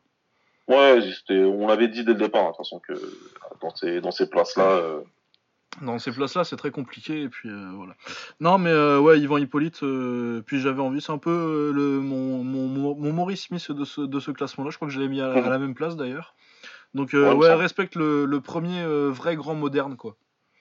Il Ouais. y a, on a fait un avec Fred Royers, on avait les bases posées. Et avec, euh, Yvan, avec, avec Yvan Hippolyte, tu fais un bond en avant, tu as l'impression de voir un boxeur des années 2000 par rapport au. Pas par rapport au taille, mais par rapport aux, aux Européens de l'époque, donc aux kickboxers, quoi. euh, Il y a vraiment. Très en avance. C'est très, en avance, ouais. Et il est encore très compétitif euh, jusqu'en jusqu'en 2000, euh, là où je crois qu'il perd contre. Il bat Perry Oubeda. C'est quand il monte en 75 un petit peu. Il perd contre Simpson, mais il prend sa revanche. Et euh, il perd contre je sais plus qui d'autre, mais il prend sa revanche aussi. euh. Enfin voilà, il y a que contre Détail qu'il a perdu sans revanche, il me semble.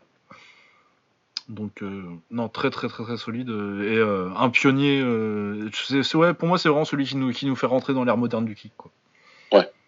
Je suis d'accord. Donc c'est pour ça que je l'ai mis très très haut. Mais ouais, comme je disais, entre 6 et 9, là, vous pouvez, vous pouvez les arranger très différemment et ça me choquerait pas, quoi.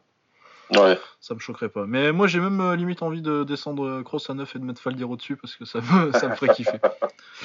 On avait dit on touche plus. Ouais, on n'en touche plus. Mais bon, vous savez que j'aurais pu le faire.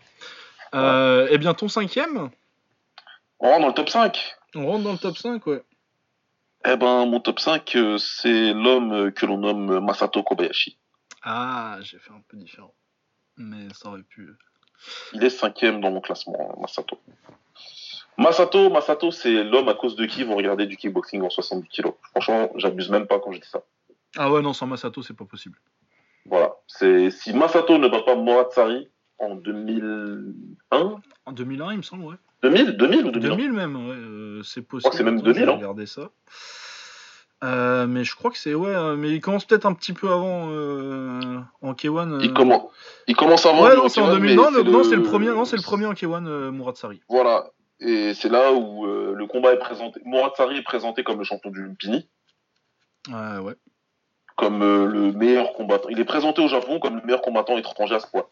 C'est ce que disent, euh, c'est ce que vendent euh, les médias et tout machin. Masato Silverwolf, connu comme le mec, comme le petit jeune qui monte en Thaïlande, le mec euh, qui peut devenir une star, ce qui fait des teintures, qui est beau gosse, machin, etc. Ah, Même s'il a eu une carrière K1. avant, on peut en parler, mais euh, sa carrière elle a déjà commencé un petit peu avant, où il s'était fait mettre à l'amende par Taishin Korimaki, entre autres. Ouais, ça, c'est son deuxième combat. C'est leur deuxième combat à son tous nom. les deux. À tous les deux. Mais là, il bat, il met KO euh, Moratsari sur un magnifique crochet du gauche. Euh, dans une grosse soirée. euh, alors, c'était quoi comme soirée euh, du C'est K1, ce- J-Max. Voilà. J-Max, euh, bah, c'était Ouais. ouais, c'était vraiment les débuts, du, les, les prémices du Max où ils se tâtaient un peu à Voilà. chercher s'ils allaient pas faire autre chose que des poids lourds. Et, Ouais, et le titre de Sari, il était en jeu. La ceinture ISK de, de Moratsari, elle était en jeu. Donc Masato prend le titre, le public devient fou, et là, euh, le K1 se dit, oula, il y a peut-être quelque chose à faire avec, euh, quelque chose à faire là avec- avec lui. hein. avec ce mec-là. Et donc c'est là où ça explose un petit peu, même si lui continue euh, à combattre. euh, là, il devient une grande star, hein, par contre, parce qu'après, il combat dans des galas au Japon euh, qui sont faits pour lui. Ouais, les Wolf Euh, Revolution. là. les, euh, je sais plus c'était quoi le nom là. Wolf Revolution. Non, Silverwolf, ouais, voilà, c'est ça. Donc, euh, il bat des mecs, il bat, il bat des mecs, euh, dont, comme tu avais parlé tout à l'heure, dont Mohamed Wali. Ouais, Mohamed Wali, bah, à l'époque. euh, Ouais. Très beau combat. Et ensuite, ouais, c'est un bon combat. Et ensuite, donc, euh, un petit peu plus tard, ils font, ils font le Japan Max, le premier Japan Max, donc c'est 2002. Ouais, c'est 2002 parce qu'il Ouais, c'est les trois. 2002. ouais. 2002, donc là, ils décident de prendre les huit meilleurs combats du, combattants du Japon en kickboxing et de les faire s'affronter dans un tournoi comme les grands, comme les poids lourds. Et là, il prend le tournoi en battant son grand rival Taishin euh, Koriromiki, qui s'appelait encore Takayuki à l'époque. Ouais, ouais, Il prend sa revanche, il le bat, les deux deviennent des stars instantanées dans le pays, et là, ça part en vrille, et là, 70 kilos devient la catégorie star. Ouais, ouais, parce qu'en plus, ça mène euh, au ce que les deux soient qualifiés pour le pour le pour le K1 de 2002. Ouais. Pour le pour le max du coup, le vrai max euh, que Cross Pour le vrai max. Ouais. Donc euh, Max, euh, il prend Dwayne Ludwig d'ailleurs, euh, qui bat en Ouais. quart de finale. Combat sympathique aussi. Dwayne Ludwig, j'avais déjà des Américains, ça se mentionne pas trop parce que ça manque de grosses victoires, mais il y a des il y a des il y a- il y a des défaites honorables contre Ouais. Cross et contre et contre Masato. Ensuite, il perd contre Masato dans une assez belle guerre que personnellement, moi j'avais match nul, j'aurais bien aimé un extra round, mais c'est pas non plus un scandale. Euh, ce qui lance sa rivalité avec Cross, hein, euh, finalement, vu qu'ils se reprennent 5 mois après pour le, Ouais. pour le Champions Challenge, un truc qu'ils faisaient souvent à l'époque où euh, les champions, comme euh, le, le- contrairement au World GP qui était assez tard dans l'année, le max euh, ça se faisait vers euh, entre avril et juillet quoi. Ouais, du coup, ils avaient le temps de faire un truc de fin d'année vers octobre où euh, les champions ils boxaient. euh. Un Du gars, coup, il- ouais, pour un gars showcase, pour Ouais. mettre les champions et les têtes d'affiche, ouais. Euh, du coup, il prend Cross euh, pour la revanche euh, très attendue. Euh, ça donne un combat de fou d'ailleurs, excellent combat. Personnellement, je pense qu'il gagne, mais ça fait match nul, c'est pas non plus scandaleux. Ça fait match nul, mais on sent déjà des gros, gros, gros progrès dans sa boxe. Et euh, là, tous les Japonais commencent à se dire, là, on a peut-être ce qu'on n'a pas réussi à avoir en poids lourd. On, Ouais. est en train de, on est en train de l'avoir à 70 kilos en fait. Donc là, il y a un gros, gros, gros switch. Et le World Max en 2003, euh, il reprend encore une fois le tournoi du Japon. Sauf que cette fois-ci, il bat que des gros noms japonais, dont un des combattants préférés de Lucas, Genki Sudo. Il faut quand même, le, il faut quand même Mon combattant préféré, tu peux le dire. son, son combattant préféré, pardon. En MMA. Il, C'est Ouais. à cause de Genki Sudo que j'aime les sports de combat, je crois. Il bat Genki Sudo, il bat euh, Takehiro Murahama, même s'il était un petit peu sur la fin, euh, c'était quand même un très gros nom japonais. Et il bat Kozo Takeda euh, en finale. Takeda Kozo, dont on n'a pas parlé tout à l'heure, mais c'est un combattant qui a fait du kick sur la fin de sa carrière, mais qui est en Muay Thai, qui a même, une- qui a même une ceinture du Raja Damnern pendant un temps. Et, en, et euh, je l'ai pas mentionné parce qu'il est vraiment en fin de carrière quand il arrive au K1. Ouais, il trop, beaucoup trop en fin de carrière quand il arrive au, au World Max. Et après ça, donc euh, Masato, il enchaîne sur euh, la fameuse finale du World Max 2003 où il bat Zambidis, il met KO Sakendao, Qui qui était à l'époque champion du ou du Raja, lui. Euh, je sais, je sais plus lui si c'était. C'était du Raja. Je crois que c'était oui, du Raja Mais de toute façon, ouais, aussi, puis il y a plus de, de toute façon, euh, il y a toujours eu plus de liens avec le Japon, avec le Raja qu'avec le Lumpini. Ouais, exact. Et donc ensuite, il met, il met KO Sakendao, il met KO Kraus, et là, il devient super méga star euh, du Japon. Et là, on comprend tout ce que le World Max, ça va devenir euh, le truc le plus important. Ah ouais, bah parce qu'ils ont un japonais beau gosse euh, qui, fait toujours. On n'a pas trop parlé de son style encore, mais euh, c'est peut-être un des mecs les plus excitants à avoir boxé de l'histoire du kick. hein. Franchement, je crois qu'il y a qu'un seul combat qui est un tout petit peu chiant, c'est le deuxième contre Koirumaki là en finale du K1 Japan Max. Mais Ouais, parce que tu sentais que le grudge, il était. ouais, euh, il ouais, qu'il y, y avait les deux qui voulaient pas perdre. là. Voilà, tu, tu peux pas faire un truc beau, c'était genre, il faut trop que je te je te défonce. Ouais, ouais, ouais, non. Il y avait pas de, il y- avait pas, mais sinon le reste, moi pour moi c'est une interview de Sauer en 2000, euh, je sais plus 7, 2006 ou 2007 qui résume parfaitement le truc où il expliquait, euh, Sauer il expliquait que Boakao c'était un phénomène, mais que Masato c'était euh, de la poésie sur un ring. Ouais, ouais, ouais. Ouais, c'est une ode à la violence. euh, Masato, c'est de l'action tout le temps. C'est un mec qui recule jamais. Hyper complet en plus, parce qu'il avait un style assez euh, basique. Si tu, si tu réfléchis bien, il avait euh, un 1, 2, 3 anglaise, euh, des gros low kicks et des bons genoux. Avec des gros low kicks, ouais. Il était connu Des pour ses low kicks au début ouais. en plus. Ouais, mais c'est surtout ça. hein. Au début, il tricote pas mal et, euh, ou- pour finir en gros low kick. hein. Ouais, ouais. Et puis c'est après que son anglaise euh, se- progresse, mais euh, de manière fulgurante. Ouais, quand il commence à rajouter des uppercuts, quoi. Met les uppercuts, il commence à, il utilise beaucoup son jab, et c'est un des gars d'ailleurs, c'est un des seuls gars au max qui utilisait vraiment bien bien son jab. Et il commence à rendre un peu fou tout le monde. C'est un combattant intelligent, agressif, excellent contreur. Euh, Enfin voilà quoi. Euh, et pour moi j'ai toujours été persuadé que Masato, même si encore une fois on a discuté tout à l'heure, il y a eu pas mal de décisions qui ont fait que euh, il y a eu une légende qui s'est créée autour de Masato il gagne des combats en les volant. Non, on va tout de suite briser le mythe. Il n'y a pas, il y a pas spécialement de combat que Masato vole, qui gagne, genre il a gagné alors qu'il aurait dû le perdre. La finale de Non. 2008, elle est discutable. Il n'y a pas de souci. Ouais, mais ouais, pour l'avoir maté, euh, genre, euh, dans les deux dernières semaines pour cette émission, euh, c'est pas scandaleux. On peut en débattre, mais euh, voilà, débattre. comme je disais, dans son combat contre Sato et dans son combat contre, Kishenko, où il se fait compter les deux fois, mais à chaque fois il a une réaction derrière qui te fait dire, ce jour-là il était vraiment venu pour, euh, pour laisser euh, tout sur le ring. Mais sinon, en dehors de ça, euh, pour moi le seul, enfin un des seuls gros scandales qu'il y a, c'est l'extra round qu'il lui a accordé contre Boca. En dehors de ça, euh, Ouais, mais ça n'a rien changé à l'histoire, ça, parce que de toute façon, il, Ouais. il, déjà, il savait déjà plus où il habitait. et, euh, il s'est juste fait savater pendant trois minutes de plus. en fait. Donc, euh, ça lui a pas rendu spécialement service. Ouais, Mais sinon, en euh, 2004, du coup. Masato, Masato, dans un combat, lui, pareil, le- son problème, Masato aussi, c'était un petit peu les tournois. Parce que Bah, avec le niveau style, l'a il prend beaucoup de coups. Hein. Ouais, avec son style. Son style fait que euh, il accepte, il accepte la, il accepte la bagarre, il accepte de prendre beaucoup, beaucoup de coups, il bloquait pas les low kicks, et ça, ça a été son gros défaut dans sa carrière. Ouais, surtout en tournoi. Et 2007. surtout quand tu boxes des hollandais, Ouais, ouais. ça. Donc du coup, c'est ce qui l'a un petit peu freiné de gagner euh, pendant longtemps, parce qu'il a gagné en 2003, il a regagné qu'en 2008 derrière. Mais Masato, dans un combat frais, Ah ouais, non, bah, combat, euh, C'est pour ça qu'en 2007, il demande, euh, il il demande au Boakao. premier tour. Parce que euh, Il en pouvait battre 2007, n'importe qui. en 2007, il voulait pas, euh, il, il s'en foutait du tournoi. Il s'était pris une branlée contre Boakao en 2004. Il s'est toujours pas recroisé et il a dit, moi, vous me mettez Boakao en quart de finale, je vais le fumer et après on verra. Après, si ça passe, ça passe. Et euh, bon, il l'a pas fumé parce que euh, on va pas déconner non plus, mais il l'a battu clairement et c'était sa première défaite claire à, à, à, à Boakao. Parce qu'il C'est avait perdu. Ouais, il avait perdu avant contre, contre Cross et, euh, et Andy Sauer. On, on en a parlé déjà un peu des combats entre Cross et euh, Boakao. Que personnellement, je pense que Boakao a tous gagné, même si le premier se discute un petit peu. Et, euh, et contre Sauer, mais contre Sauer, pareil, euh, ça, se discute, euh, ça se discute beaucoup. Par contre, il y a personne qui va dire, il y a il y a- à part vraiment des extrémistes de Boakao, il y a personne qui te dira qu'il a gagné contre Masato la deuxième. Ah, mais c'est impossible. Même les extrémistes, là, s'ils disent ça, c'est qu'ils sont complètement cons. En 2007, contre Masato, c'est une histoire de Masato, là, a été beaucoup plus intelligent que Boakao. Mais ça, ça a été très, très clair, très, très clair sur les, sur les deux, sur deux rounds, en fait. Parce que, Ah euh, bah c'est son plus grand combat. hein. Sur le deuxième round, où il se réveille un peu et il balance à, peu près 6, millions de low kicks que Masato ne bloque pas. Et donc il commence vraiment à reprendre l'avantage, mais après il redevient con dans le troisième, puisque Bakao, comme il commence il a mis KO des mecs en 2006, il s'était dit, moi avec l'anglais ça passe, il a été à l'orgueil, Masato c'est tout ce qu'il voulait. Et il y avait une grosse différence entre leurs boxing skills. ouais, bah, pour être très clair. Et Masato, il a outboxé euh, pour, prendre la victoire. Donc, euh, non, non, Masato, c'est un très, très, très beau style, très efficace, très offensif, très fan-friendly. Hein. Vraiment, euh, ah c'est normal qu'il y ait autant de fans au Japon et dans le monde. grosse dédicace à, mon avis, David Shunsuke. Ah, bah. N'est-ce pas?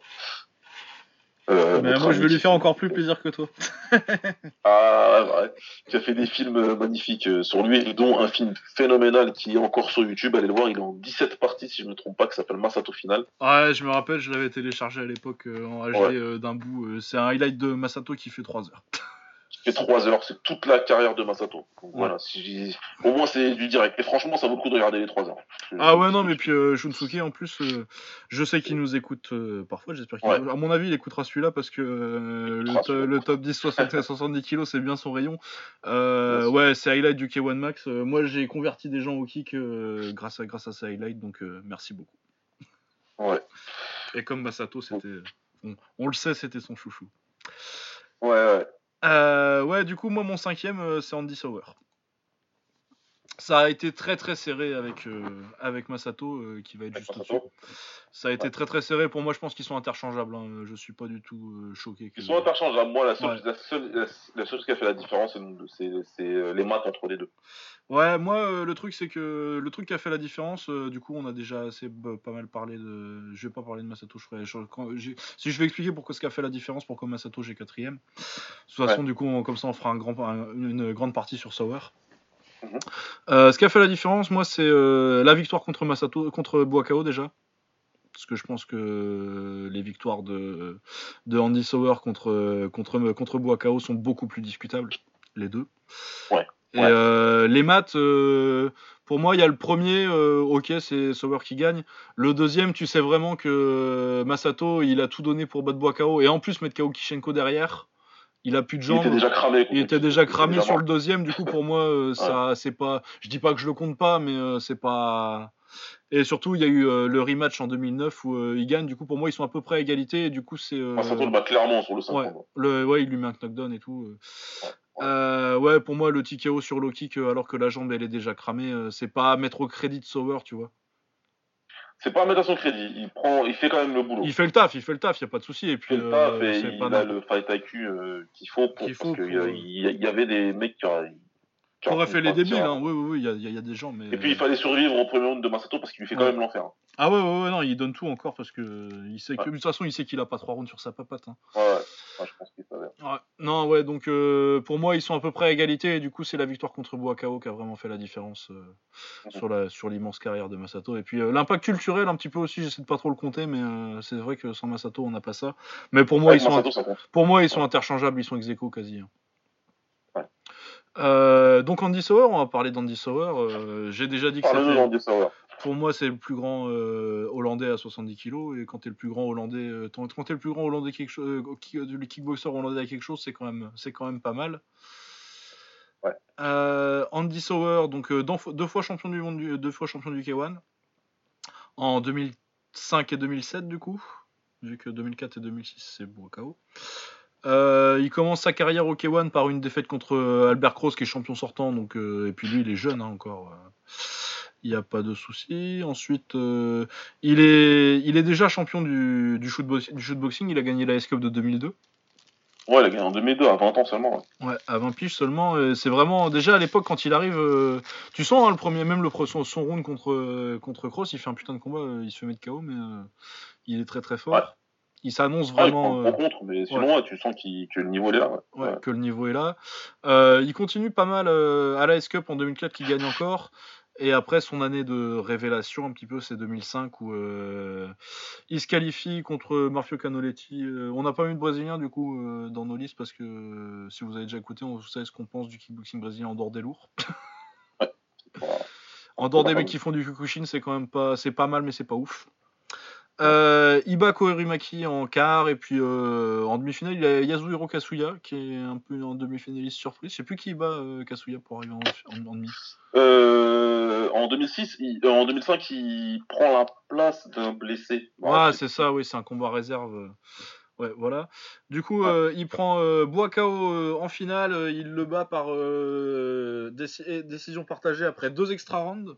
Après deux extra rounds, euh, Je trouve que ça se discute beaucoup. Mais bon. Ça se discute à mort. Ça se discute à mort, hein. Parce que ah Boakao, ouais, non, oui. Mais bon, euh, c'est quand même en fait c'est la période des deux défaites de, de Boakao qui sont euh, c'est les défaites qui lui font changer qui sont pas vraiment des défaites pour moi il a gagné les deux que ce soit contre Cross ou contre ou contre Sauer cette année-là mais c'est les défaites qui lui ont fait changer son style et qui lui ont fait mettre un peu d'anglaise pour pouvoir masquer un peu ses kicks au lieu de faire du sac comme un teubé. Ouais.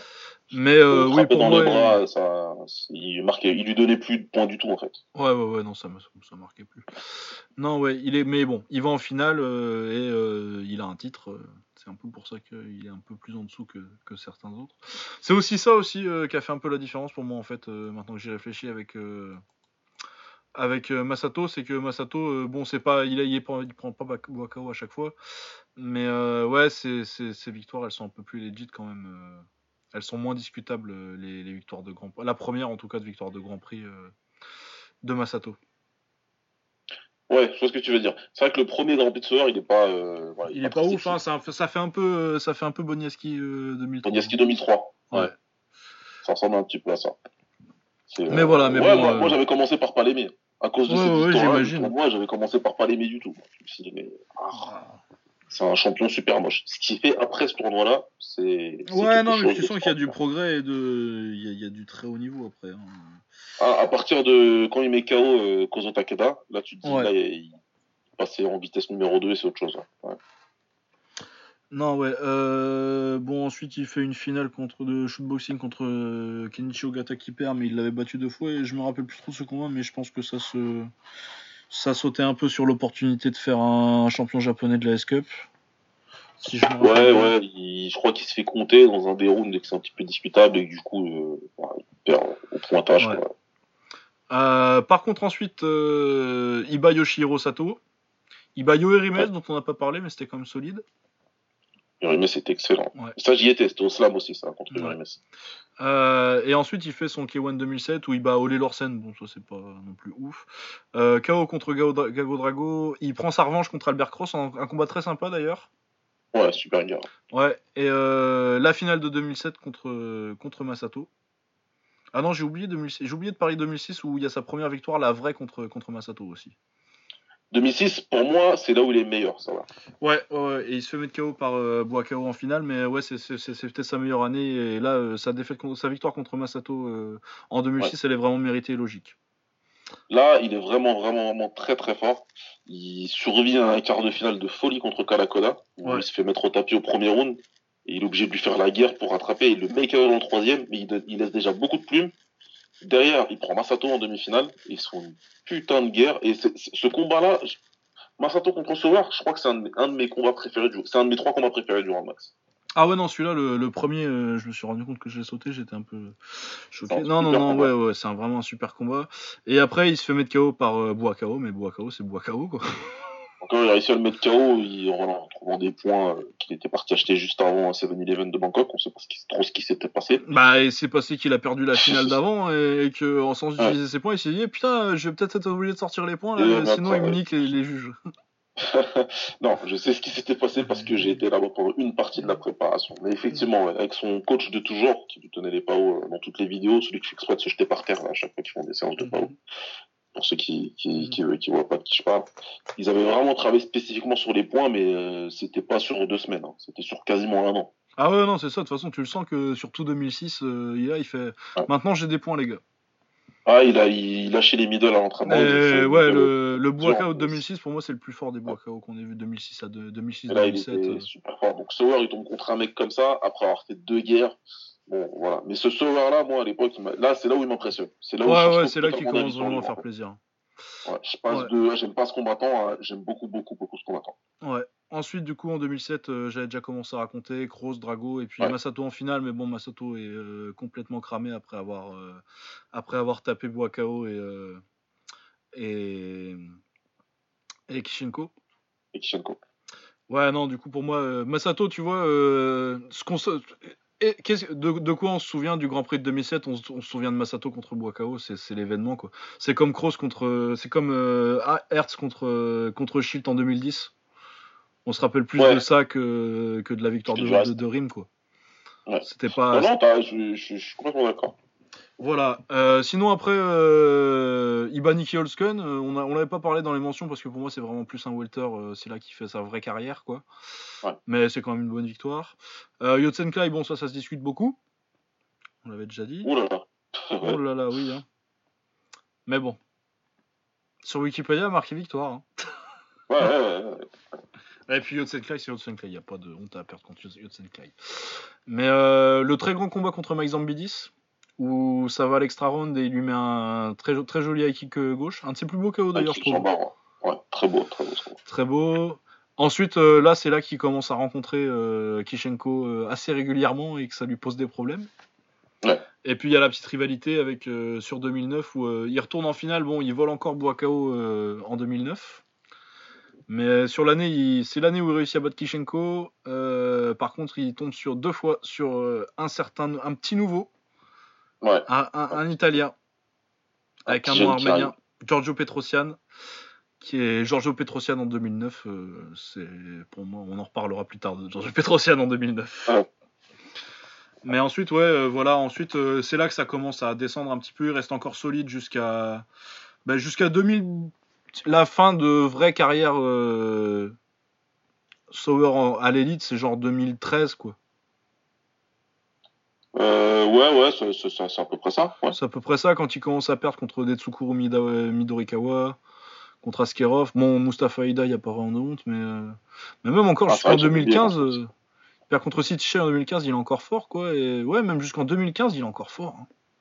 Mais bon, encore en 2015, il a à battre des mecs et à mettre KO des, des, des- Ouais, non, non, il, encore. Il est encore là. il est encore là, hein, il se fait encore voler contre Jonah Irisco, là. Et puis, ouais, pff, Hinata Watanabe, mais du coup, ça fait que 2015 où vraiment tu peux dire, euh, ça y est, euh, il est cramé, Sauer.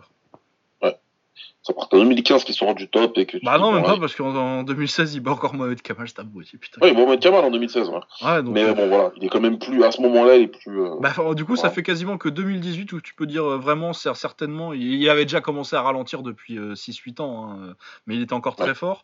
Et vraiment, euh, il n'y a que depuis cette année qu'on se dit que Sauer, c'est vraiment complètement fini. quoi. Ouais. C'est quand même 36 ans. mangé- Ouais. ouais, 36 ans. hein, et puis, euh, puis il prenait quand même pas mal de coups. Il était plus défensif que le, que le Hollandais moyen, mais euh, c'était quand même un style assez actif où il t'avançait beaucoup dessus, donc fa- fatalement, tu prends des coups. Quoi. Mais euh, ouais, ouais, vraiment. de... On est beaucoup de coups et enfin, il est pro depuis très longtemps. Je crois qu'à 17 ans, 16-17 ans, il était déjà pro, lui. Ah ouais, qu'à 99, il est déjà pro. Lui, il est pas loin des 200 vrais combats. quoi. C'est même pas en comptant les amateurs ou euh, réellement à 200 combats. Ah, il a 180 combats, lui. Ah bah voilà, tu vois. ok. 98 KO pas aussi, et pas, pas loin des 100 KO.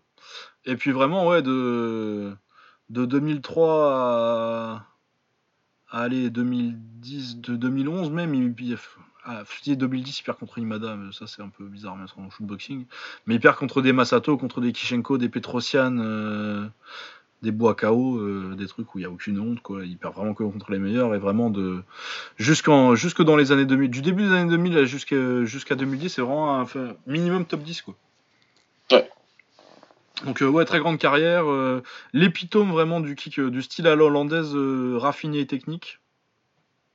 Ça reste agressif, mais il y a de, il y a- c'est, c'est, c'est pas du, du Van Roosmalen ou du, ou du Cross, quoi.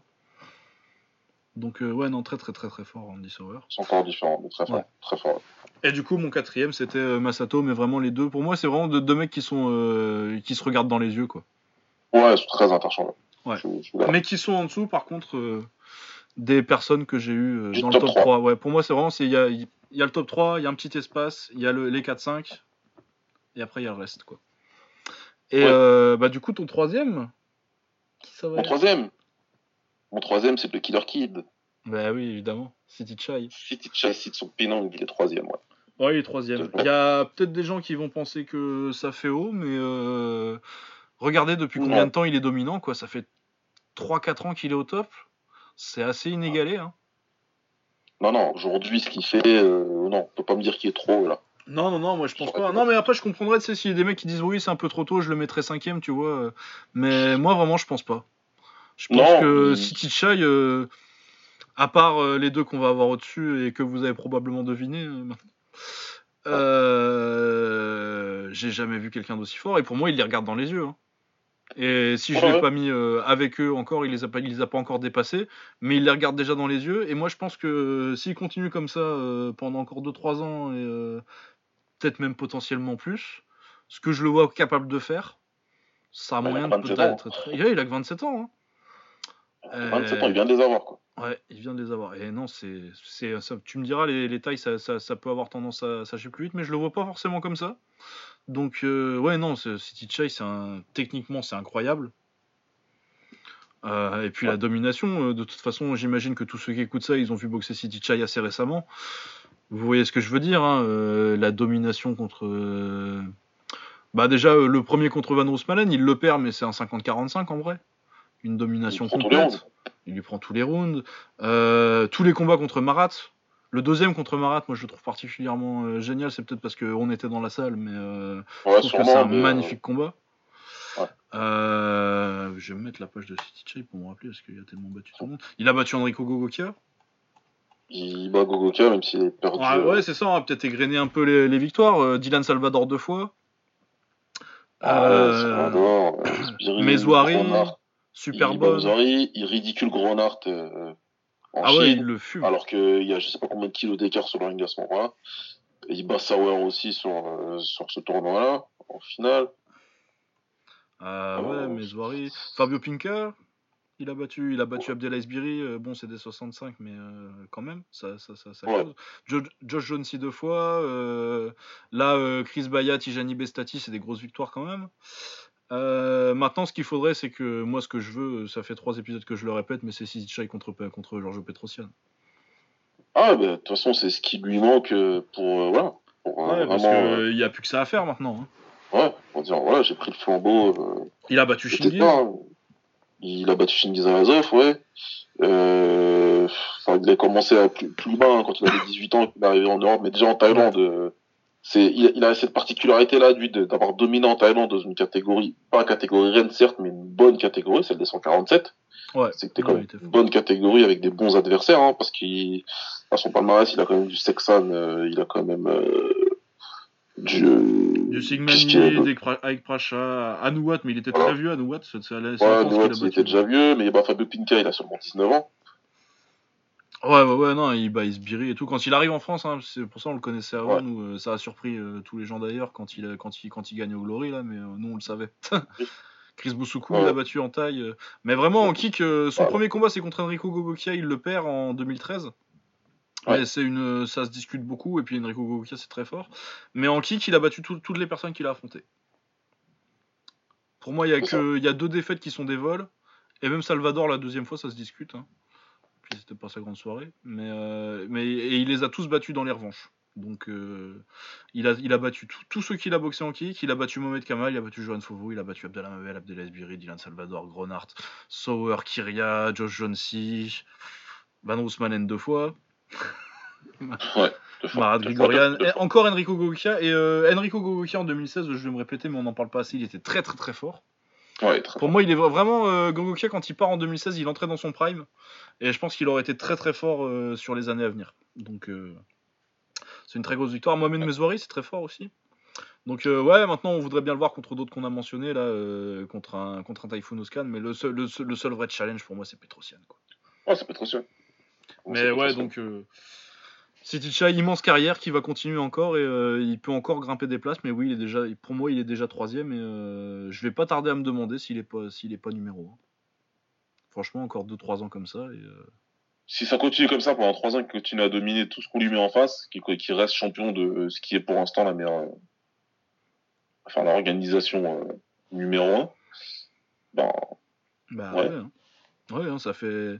Ça fait. Ça, ça, euh, City Chai, ça fait depuis 2015 que c'est le meilleur kickboxer du monde. Ouais. Et même s'il perd contre Superman dans ce laps de temps. Ouais, il l'a battu par KO aussi, quoi.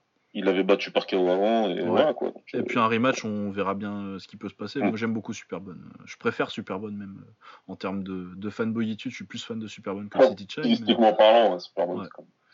c'est mais c'est pas. Ce City Chai sur le style, c'est de l'application, tu vois. C'est un ouvrier. euh, Superbone, c'est un peu plus un artiste. Ouais, c'est ça. C'est exactement ça. Et c'est ce qui fait que Superbone perd, perd plus de combats que, que City Chai. Ouais, il y a plus de. C'est moins. Mais euh, que c'est c'est- mais c'est ce qui permet à Superbone de pouvoir battre City Chai. Et puis, euh, on qu'on déconne pas, il est serré quand même le deuxième contre Superbone. Oh non, c'est, c'est, il le, City Chai, il le perd, il n'y a pas de souci, mais ouais, c'est, Mais pas comme ça, c'est pas comme si. Il a personne qui l'a dominé, quoi. Non, vraiment, City Ouais. Chai, c'est un, c'est un- c'est un immense kickboxer. Un des plus grands de tous les Ouais, temps. c'est, c'est une adaptation euh, au kick euh, remarquable, tout simplement, voilà. Parce que c'est vraiment un combattant de Muay Thai jusqu'en 2013, c'est un vrai combattant de Muay Thai.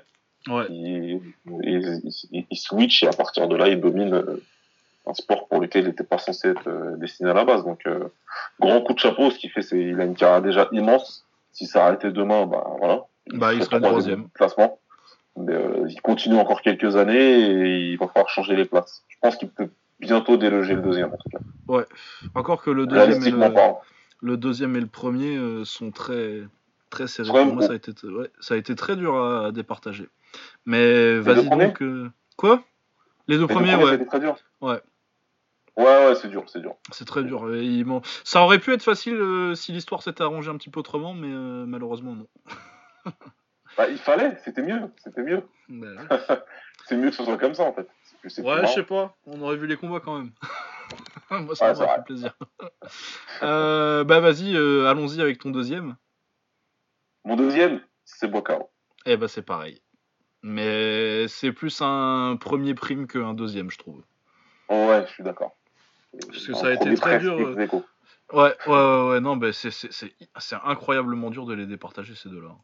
Moi, j'ai arrêté de les interchanger la semaine dernière. Quand j'ai dit à Lucas, j'arrête de regarder mon classement. ouais, c'est ça, c'est fini. Ouais. Euh, Parce que moi, j'ai changeait pas mal et je trouvais toujours une bonne raison de le replacer premier. Et puis après, je me disais. Ah ouais, non, non, non, ça peut. Y a, on discuterait absolument pas avec quelqu'un qui, qui, a, qui a- qui a mis l'ordre différent.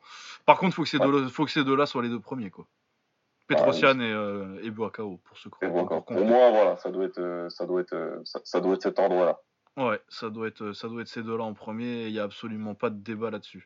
Euh, on va commencer par Boakao parce qu'on l'a mis deuxième. Bokao, euh, je, je pense sincèrement qu'on n'a pas besoin de vous le présenter. Bah oui, et puis on en a déjà beaucoup parlé, euh, mine de rien, en parlant des mecs euh, qu'on a mis en dessous. Voilà, Donc, on euh, juste parler. Ouais, de toute façon, il a, il a été mentionné pas mal de fois parce qu'il a, il a rencontré tout le monde. Euh, mais voilà, pour faire un résumé assez court, Bokao, il explose sur la scène du Kiran en 2004. Il arrive en mode ovni. Euh, personne sait trop qui il est, à part vraiment les hardcore. Qui Ouais, parce boxer que- euh, l'année d'avant euh, en Corée au Koma GP, c'était Ouais, ça pour ceux qui ont vu ça en 2004, euh, 2003, euh, en 2003. 2003. euh, il fallait être fort. Moi, je l'ai Ouais. vu, mais c'était parce que je- c'était pas le combattant que je suivais. Voilà, je, je suis Ah non, parce que ça, un, un gars en Corée en 2003, ça devait être chaud à trouver sur internet. Ah, il y avait un fou à l'époque qui avait, qui, un Coréen, Mhm. qui l'avait uploadé sur euh, K1 Fans. Et moi, comme je suivais très, je suivais vraiment de très près la carrière de Namsak Noy, c'est comme ça que je l'avais vu. Je me suis dit, ah. Pas mal Et le puis après, de là, on avait trouvé le Toyota Marathon, donc on avait vu euh, son Toyota Marathon à Boca en 2002.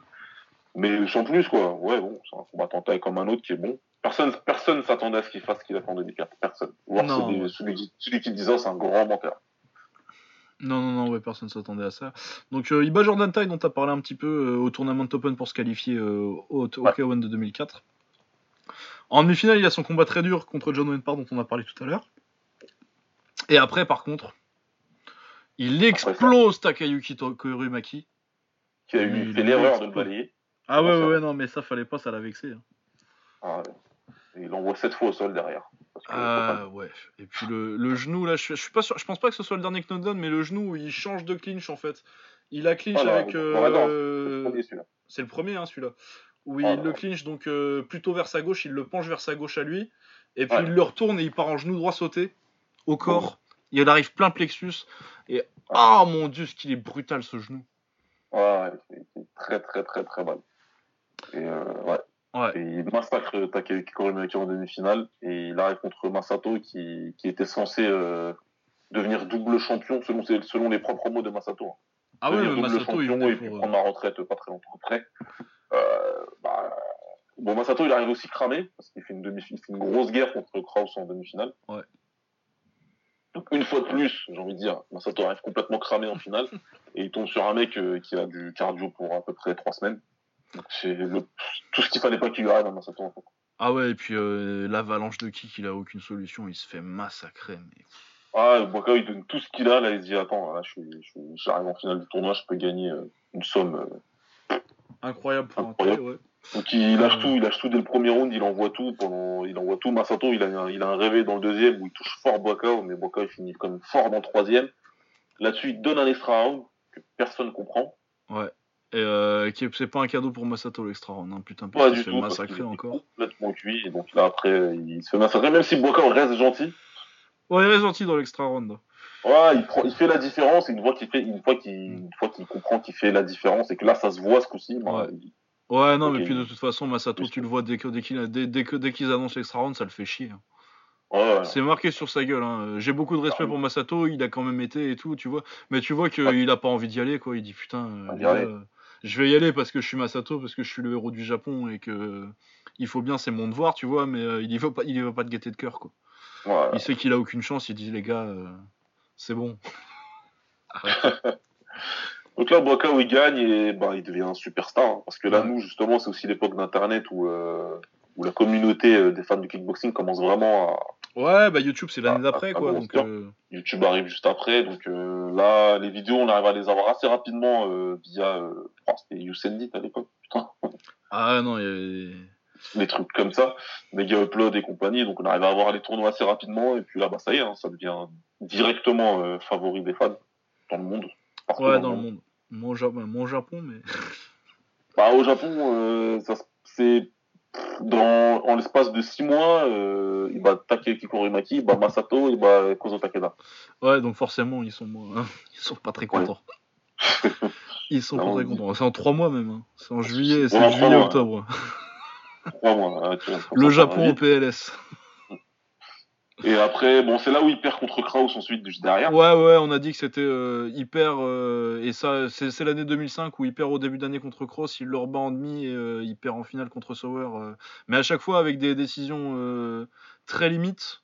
Mais qu'on le bénéfice de lui. C'est ce, qui, c'est ce qui a fait qu'il a changé son style, quoi, qu'il a, vraiment bossé l'anglaise. Pas vraiment, comme je disais tout à l'heure, pour devenir un, un boxeur, mais pour que ça lui ouvre, euh, ça lui ouvre des opportunités euh, de placer ses kicks. Et euh, il place ses kicks beaucoup moins comme un bourrin, du coup, il kick beaucoup moins dans des bras.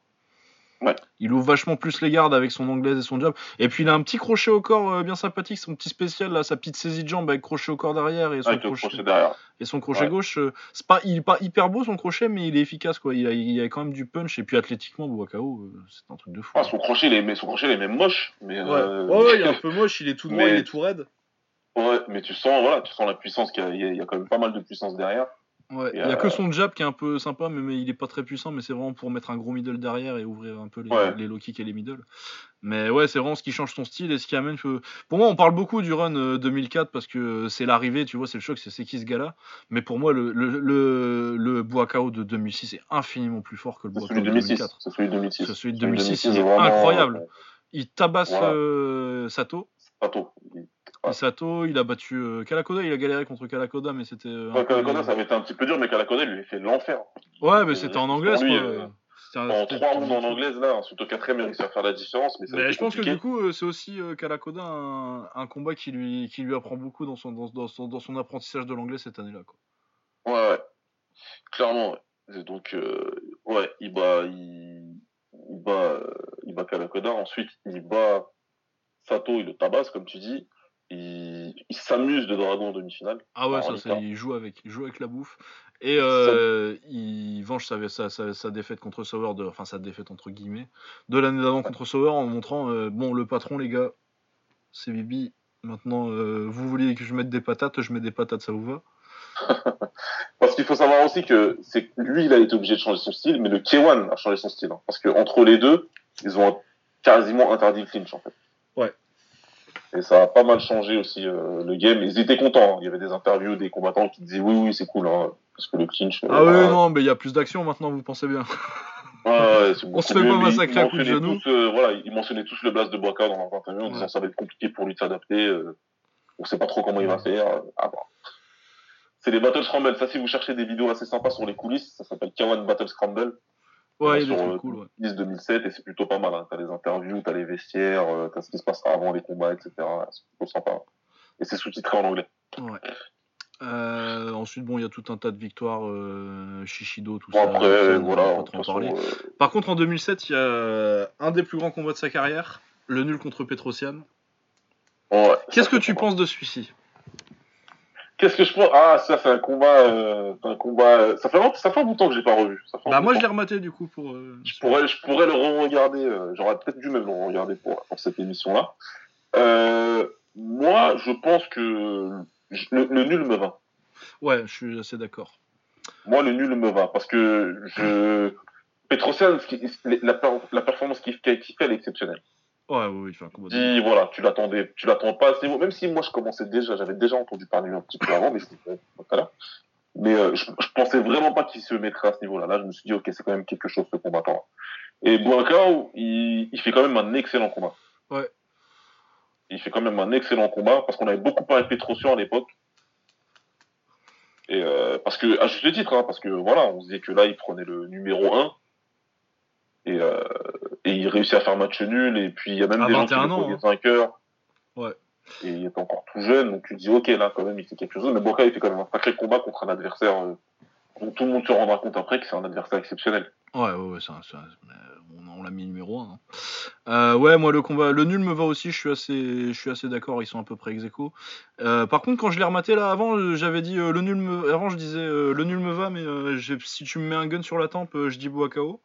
Et là, je l'ai rematé du coup euh, cette semaine. Et euh, en fait, je pense que si tu me mets un gun sur la tempe, je dirais peut-être Petrosian, mais c'est c'est quasi impossible d'aller départager. Parce que euh, Boakao, c'est surtout la première moitié de combat. Et puis euh, Giorgio Petrosian, c'est l'adaptabilité de Petrosian. Euh, ces deux derniers rounds à Petrosian, ils sont vraiment ouf. Il arrive vraiment à, il, il a- il arrive vraiment à prendre, en fait, dans ce qui, ce qui est impressionnant, c'est qu'il prend la mesure de Boka dans les deux Ouais. Et là, tu dis, si le combat, il avait commencé un- seulement un round d'avant, et que c'était trois rounds, et là, tu dis, ouais, en fait, ouais, Petrosian, il, gagne- il, il gagne large. Mais les deux premiers de Boka, c'est quelque chose. Ah ouais, non, c'est un truc de ouf. hein. Il Mais ouais, c'est peut-être pour ça que euh, je l'ai mis. euh, je me suis finalement ré- résolu à mettre euh, Petro premier. C'est enfin c'est une des raisons, c'est que je me dis que maintenant si tu me gun sur la tempe, je dis peut-être Petro, mais euh, le nul, euh, le nul est tout à fait, tout à fait logique. Ouais. Mais euh, ouais, Pe- Petro il finit mieux et euh, tu sens, j'ai l'impression qu'il met un tout petit peu plus en galère euh, Buakao que lui était en galère dans les deux premiers. Enfin c'est un combat fan- fantastique en tout cas, allez le voir, c'est euh, bah, c'est les deux meilleurs euh, 70 kilos euh, de l'histoire qui se boxent euh, à peu près. Enfin, dans le prime de Buakao et euh, Petrosian, il en était pas loin, quoi. Il était un tout petit peu avant son prime. Ouais, à ton petit peu avant son prime. Euh, voilà, donc euh, oui, euh, combat de ouf. Donc, Boka, voilà, ouais. Donc, en tout cas, on a eu au moins la chance de voir ce combat-là une fois. Bah, c'est ça, au moins on les a vus une fois. Très bien. on c'est les a vus, voilà, c'est ce qu'il faut se dire, puisque euh, ce sera pas le cas pour les autres. On a vu ça, c'est déjà très bien. Après, pour Boaka, voilà, on va pas refaire tout le fil de sa Ouais. carrière derrière. C'était juste pour faire les prémices et pour comprendre comment il est arrivé, comment c'est devenu une star globale. Après, il a combattu partout dans le monde. Aujourd'hui, c'est bah, c'est la star numéro un, faut dire la vérité. ouais. Si on en, en termes de star power, etc., c'est la star internationale. Ouais. Et euh, un dernier truc sur, euh, sur Buakao, truc que je me suis dit, c'est que si tu prends juste sa carrière, même euh, après le K1, quoi. Après euh, la défaite Ouais, même Volk après, contre Sauer. ouais, ouais. Même après, tu prends juste ça, s'il avait fait que ça, on l'aurait mis en mention. Tu te dis, voilà, déjà, ça va valer le coup de. Et pourtant, ça carrément, fait des années qu'on dit que c'est les années où il en a rien à foutre et il prend des adversaires pas dangereux pour lui. Mais un mec qui aurait fait cette carrière-là depuis euh, 2009, moi je l'aurais mis en mention.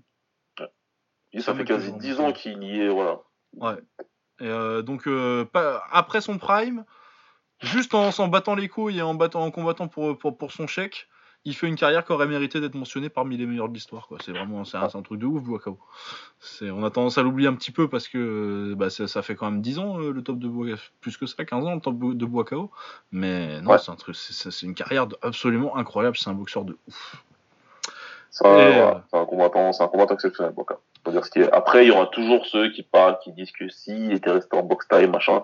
Ouais, ouais, si vous voulez. Là, on parle de kickboxing. Ouais, non, mais on parle de kick là, ouais. Après, euh, effectivement, euh, les gens qui te diront que euh, Buakao c'est le plus grand boxeur taille de tous les temps, c'est n'importe quoi. Taille, il a pas fait, il a fait une Voilà. carrière respectable, mais pas non plus ouf. Mais il est parti tôt. c'est- c'est- tout ce qu'il a fait, c'est pas mal, mais on sait très bien pertinemment que c'est pas le meilleur taille de l'histoire. Bien sûr Ouais. que non. Par contre, en termes de kickboxing, on parle de kickboxing, c'est un des deux meilleurs combattants de l'histoire. Ah oui, dans sa catégorie. Pour elle, c'est clair et net. Ah oui, non, c'est si Masato a mis le, si Masato a, euh, a, a, a, fait en sorte que le, que le kickboxing à 70 kg euh, devienne mainstream, Boakao, il l'a littéralement démocratisé dans des pays où t'es pas censé en entendre parler. Ouais, ouais, ouais, il y a plein de gens, euh, même en MMA, tous les gens, ils ont entendu parler de Boakao, quoi. Non, mais quand j'ai eu des mecs de mon quartier pas du tout la boxe, c'est que des fouteux, quoi. Et à l'époque où Eurosport montrait le chaos, les mecs qui viennent te voir le lendemain, le dimanche, ils disent Ah, c'est toi qui fais de la boxe, non Il euh, y a un mec là, un taille avec la peau sombre là. Euh. Ah ouais, ouais, il faut. Ouais, d'accord. Si même ces mecs-là, ils t'en parlent, c'est qu'à un moment donné, euh, ouais. Ouais, ah ouais, non, mais ouais. Et puis ouais, euh, bah, Boakao, il a perdu que contre. Les deux seules vraies défaites de Boakao dans son prime, pour moi, c'est Masato et la défaite par KO contre Sato. Ouais. C'est tout de, 2004 à, euh, à 2015, sa prochaine vraie défaite, parce que sinon c'est Henry Coquel pour moi il n'a pas vraiment perdu, et contre Yilong il n'a pas vraiment perdu non plus, et contre John Irisco non plus. Donc sa seule vraie défaite depuis c'est contre Kayal Zaniev. Donc les, trois seules vraies défaites de Boakao, bon c'est pas en kick contre Zaniev, mais euh, les trois seules défaites de Boakao euh, depuis qu'il est arrivé au K1, c'est Masato, Zaniev quand il est déjà bien vieux, et euh, le chaos de ouf contre Sato qu'il a déjà battu deux fois auparavant. Trois fois même parce qu'il a, il l'a repris après. Le mec il est là, il a 36 ans, il bat encore les petits jeunes. Il vient de battre Gaëtan Dombo. Dombo, il doit avoir, je sais pas, 25-26 ans peut-être, je connais pas son âge. Ouais, il a, tapé, euh, il a tapé Dylan Salvador euh, aussi. Ah, Dylan Salvador, enfin à chaque fois c'est pareil. Il, mec il prend de l'âge, il prend des petits jeunes, on nous explique que là, bah, pour le coup, bah, quand ça va pas être possible de passer ce jeune-là parce que tu comprends, machin, etc. Au final, il, gère le combat en bon père de famille, le mec. Ouais, Nagbe. Les mecs, ils ressortent frustrés du ring, mais ils ont perdu, quoi. Bah ouais. Ouais, t'as l'impression qu'il gagne et il a même pas passé la deuxième, quoi. ouais, bah, c'est surtout ça, quoi. Donc tu te dis, euh, ouais, c'est. Il faut, il faut, à un moment donné, voilà, tu peux dire ce que tu veux, mais tu peux que respecter. Ah ouais, non, et puis, euh, bah, du coup, notre numéro 1, le patron, le plus grand kickboxer de tous les temps. Bah écoute, euh... force est de constater que. Bah moi je pense que oui. Ça se, ça se discute toujours après. Hein, euh, comment tu peux très... Les discussions sur le sur le GOAT, hein, comme on appelle ça, c'est toujours très compliqué. Déjà, 70 kilos, c'est compliqué. Rien que, rien que sur une KT, c'est compliqué. Alors, euh. Mais oui, mais voilà. Mais euh, oui, la carrière de Giorgio Petrosian. Euh, donc, il arrive au K1 en. Bon, on va dire que son arrivée vraiment au top, c'est le combat contre Boakao. Euh, ensuite, il continue à faire euh, un bon. C'est là qu'on commence à le remarquer. 2007-2008, il continue, il ramasse des bonnes, des bonnes victoires. Hein. Il bat Naru et Paul, il bat Warren Stevelmans euh, en 2008. Chris Ngimbi, il gagne encore un tournoi contre les tournois qu'il gagnait toujours là en Italie, les Janus Fight Night contre. Les Janus Fight Night, ouais. Contre Piquet, il bat Abdallah Mabel trois fois. Ah, Piquet, Mabel, il bat Cédric Muller, qui était excellent. Ouais. Il avait battu euh. Euh, bien avant ça, euh, quand tous les deux c'était des petits gamins, il avait battu Fabio Pinca. Ouais, il avait battu Pinca aussi. Moi, la première fois que j'avais vu boxer euh, c'était à la nuit des Super Fights à l'époque. C'était à Villebon où il y avait un gala quasiment mensuel, hein, je sais plus à l'époque, mais il y en avait beaucoup, il en a fait beaucoup. en deux ans, il a dû en avoir une dizaine, je crois, de nuit des Super Fights. Et il a combattu un combattant que je connaissais bien, qui s'appelle Mohamed Bourkif, pour les anciens. Ah, C'était très très bon en Muay avec un excellent corps à corps. Il avait battu et là non, c'est tous dit c'est quoi ce jeune là qui vient et qui bat Mohamed Bourkis euh, Ouais, là euh, on s'est dit ok peut-être qu'il faudra surveiller. Moi j'ai perdu de vue après parce que c'était pas si facile que ça de suivre à l'époque. Ah surtout les gars en Italie quoi. Ouais. Et après pareil j'entends qu'il bat j'entends qu'il bat Cédric Muller et là je me dis bah Cédric Muller lui? Là par contre euh, c'est que ça veut dire que vraiment il est très fort. Puis après c'est monté crescendo jusqu'à Boca comme t'as dit. Ouais, et, puis après 2008, il continue un petit peu, mais vraiment euh, l'année, euh, l'année de l'année, l'année, l'année de Georges Petrosian, c'est 2009. En 2009, il est incroyable. Il commence l'année, il bat David Javaka, bon, mais mettons. Il prend Andy Sauer, il le bat euh, au, au It's Showtime. Ouais. Donc Sauer en 2009, pour un petit jeune comme ça, c'est un truc de ouf. Ensuite, il bat Zabar Askerov au final 6 du K1. Du K1. ensuite, il prend, c'est là qu'il fait le combat de ouf contre Faldir Chabari. Ouais il met une leçon de boxe à Albert Cross. Euh, pour moi, ça, pour moi c'est mon combat préféré de Petrosian. Ah ouais, c'est une leçon de boxe le premier, c'est un truc. C'est mon, c'est mon combat préféré. Ce combat-là, je pourrais le regarder 300 fois peut-être. Ah ben moi je dois pas être loin. Il est exceptionnel ce combat. Franchement, moi je, je kiffe à mort. Ce qu'il lui, ce lui fait à Kraus, c'est. Ah ouais, non, c'est une démonstration de kick, il est incroyable cette année-là.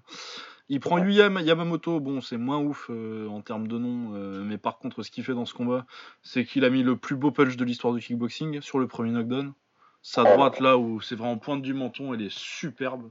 Une petite esquive, euh, un contre magnifique. Ouais. Et il reprend Andy Sauer qui venait de voler euh, Boakao en demi-finale. Et c'est pour ça que c'est de ça que je parlais quand je disais euh, si l'histoire s'était arrangée autrement. C'est que normalement, s'il y avait une justice dans ce monde, on aurait dû voir Boakao contre, euh, contre, euh, contre Petrosian en 2009, les deux au top en finale du K1. Ouais, parce que. Et que je sais pas, je j'irai pas me prononcer sur qui aurait gagné, mais le gagnant aurait pris en plus, euh, aurait été supposé prendre Masato pour son dernier combat au, au Nouvel An du coup. Et Ouais. je pense que si Petrosian avait pu faire, avait pu prendre Boakao, je pense qu'il aurait pu le battre. Je faut pas déconner, on avait fait battre ans avant et là il était, il était incroyable en 2009.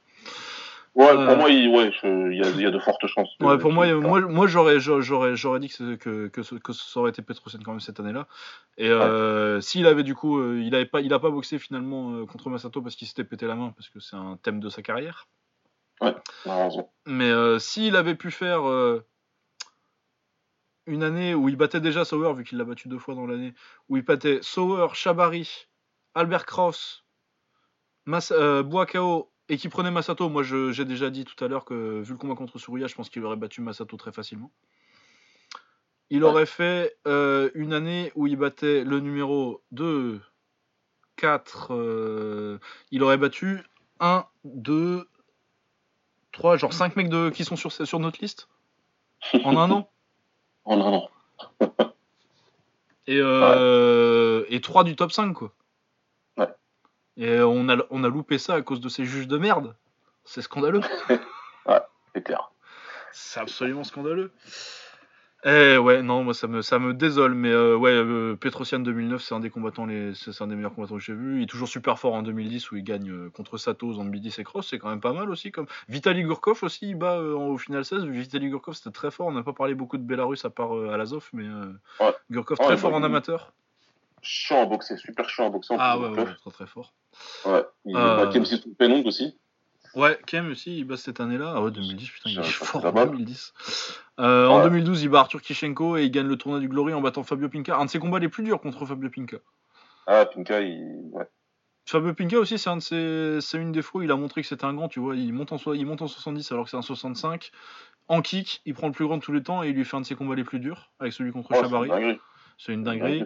Euh, il bat Rosmalen en, en finale. Bon, après l'année suivante, il, il y a sa deuxième défaite, euh, la plus connue contre euh, par KO contre. Risti. Ensuite, il revient et c'est ce qu'il a fait depuis 2015, euh, où il bat des adversaires euh, bons mais sans plus. quoi. C'est c'est- c'est des- c'est une bonne carrière, mais c'est pas des adversaires qui représentent vraiment un danger pour lui. À part Shingiz. Non, ouais, ouais, à part Shingiz, il... dans l'eau euh, de combattants un peu plus forts, ouais, t'as t'as t'as Enrico Kell. Ouais, t'as Pashporin, c'est pas mal.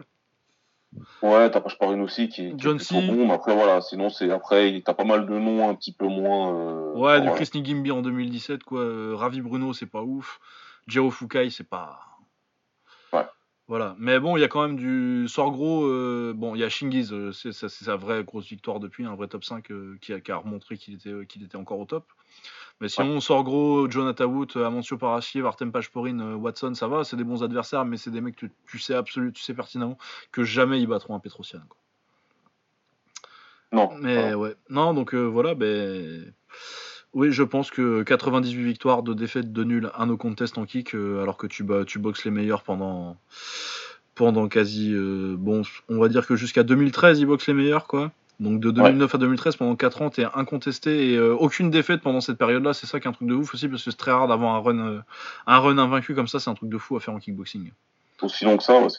Surtout en boxant les meilleurs, quand tu boxes des, des Pinka, des trucs euh, tous les mois, tu boxes des Rose Malone, des Kiria, des. Tu vois, on n'a même pas mentionné David, David Kiria dans les.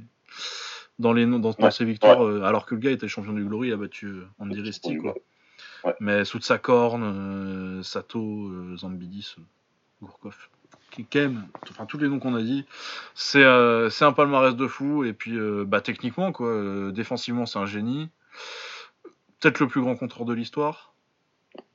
C'est fort probable. C'est fort probable, hein, on va pas. Euh, et puis en plus, euh, maintenant, euh, la, critique qu'il y avait sur, sa, sur son long run invaincu, là, c'est qu'il n'y avait pas beaucoup de chaos.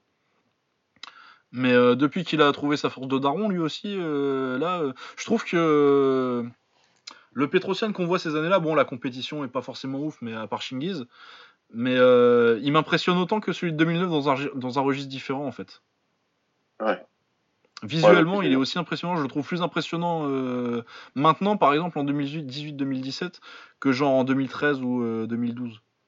Bah, c'est ce qu'on disait, attention, à chaque émission où il boxe One et tout, hein, il, il, redu- il- enfin, il, il boxe de manière plus agressive, en gardant son style euh, quand même caractéristique, mais bon, c'est beaucoup plus euh, fan-friendly qu'il fait euh, ces derniers temps. Ouais, et vraiment, ouais, je le trouve plus, fort- je le trouve meilleur maintenant qu'avant sa défaite contre Risty euh, les années juste avant. Pas peut-être pas aussi fort qu'en 2009 où il était vraiment ouf, mais euh, Moi, je pense qu'honnêtement, jusqu'à la défaite contre Russie, il était peut-être en train de s'endormir un petit peu sur ses lauriers. ouais, je pense qu'il y a un côté, tu sais, quand genre contre euh, Van Roosmalen, euh, Kyria, Lorsen, tout ça, Ouais. euh, fond Lorsen il le Ouais. met KO, mais euh, parce que Lorsen était déjà bien cramé et puis il a jamais été si fort que ça. Mais ouais, les Rokeni, euh, même contre Kishenko, tu vois, il, bon, euh, il bat Kishenko facilement parce que c'est le plus grand de l'histoire, mais euh, je pense pas qu'il soit vraiment à son meilleur niveau et je pense que euh, son retour là, euh, vraiment, tu sens qu'il y a une envie de prouver quelque chose sur le ring. C'est ça. En dehors du ring avec les adversaires, euh, bah, son management est peut-être pas super chaud, à part euh, une, fois, une fois de temps en temps contre, contre Shingiz ou quoi, mais. Mais ouais, je le trouve, je le trouve encore plus impressionnant maintenant et j'ai- j'ai j'ai tellement envie de le voir contre City Chai. c'est un truc de fou. Ouais, espérons, espérons, espérons. Mais voilà, bah, on va peut-être résumer notre top 10 parce que putain, euh, on est déjà quasi à 3 heures. Je Ouais, bah, vous saviez que ça allait durer longtemps celui-là. Je m'y attendais, hein. je m'y attendais.